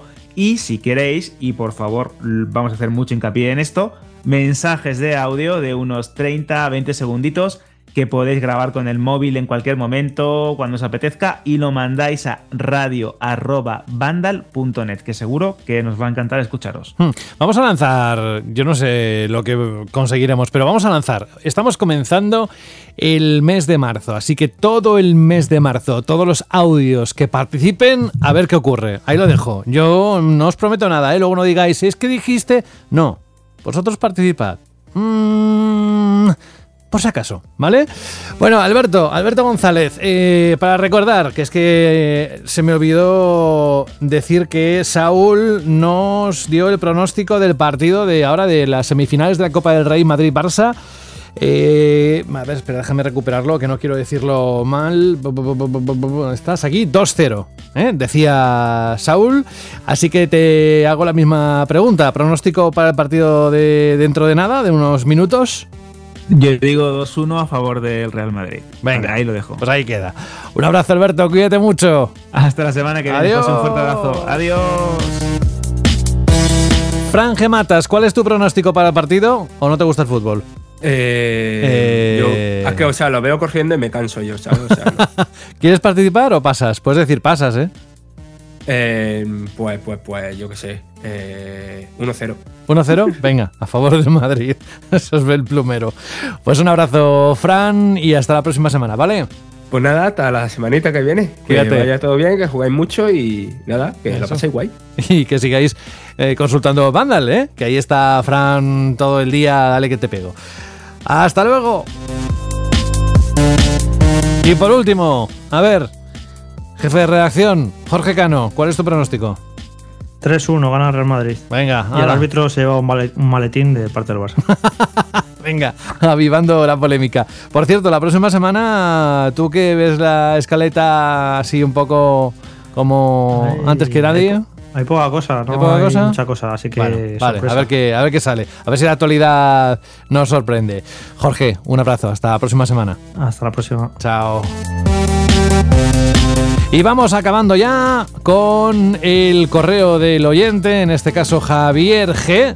Hay dos Javieres, ¿eh? el de la semana pasada y este son distintos. ¿eh? Este es Javier G. Punto. Dice, muy buenas José, como creo que estás tan entusiasmado como un servidor con la llegada de Callisto Protocol, o sea, esto fue en diciembre antes, creo que no hay mejor manera de anticipar su llegada que con la canción Lost Again de Kings Elliot, compuesta para el juego y que desde que la he escuchado en su tráiler de lanzamiento no me la he podido quitar de la cabeza. Magistral, contando los días para pasear por la luna de Saturno. Un saludo a todos y gracias. Gracias a ti por elegirla. Coincido que es una de esas eh, canciones que yo la guardaría dentro de mis favoritas en- dentro de la música de los videojuegos y que el juego supongo que ya te lo has acabado como yo y que lo has disfrutado, aunque también te digo amigo, amigo Javier, que estoy disfrutando aún más Dead Space, ¿eh? en muchos sentidos. Pero bueno, se pueden disfrutar las dos cosas y no son excluyentes. Lo que sí es excluyente es que eh, esté yo aquí ya porque me tengo que ir. Así que nada, que acabamos esta edición número 27, la número 28 en una semana. Vamos avanzando eh, y el mes de marzo... eh, pues qué queréis que os diga, yo estoy encantado con que haya llegado. La música es para subir el volumen, de verdad. Y yo, por mi parte, voy a decir adiós con la manita y dejaros con Kings Elliot y Lost Again. ¿Veis? Ya solo con esto ya hace que yo, por lo menos yo, subiría el volumen. Cuidaos mucho y seguid consultando la página web de Vandal, ¿eh? Adiós.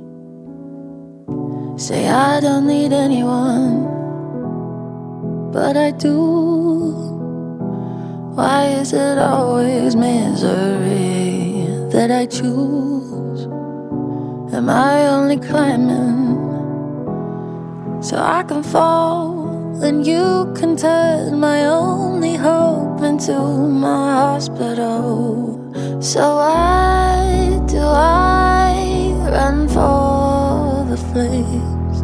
Cause there's no way back, and they're all I have. Am I, am I so lost again? I'd give everything, but I'll never win. I'll close.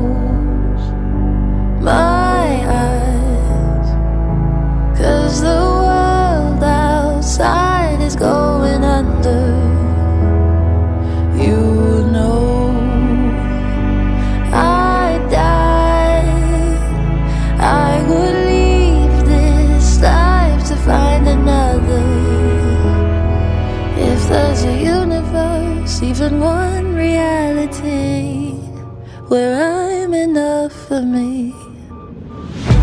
All of my nightmares are coming true, and I've seen beyond the darkest side of the moon. I've walked in the shadows, but how?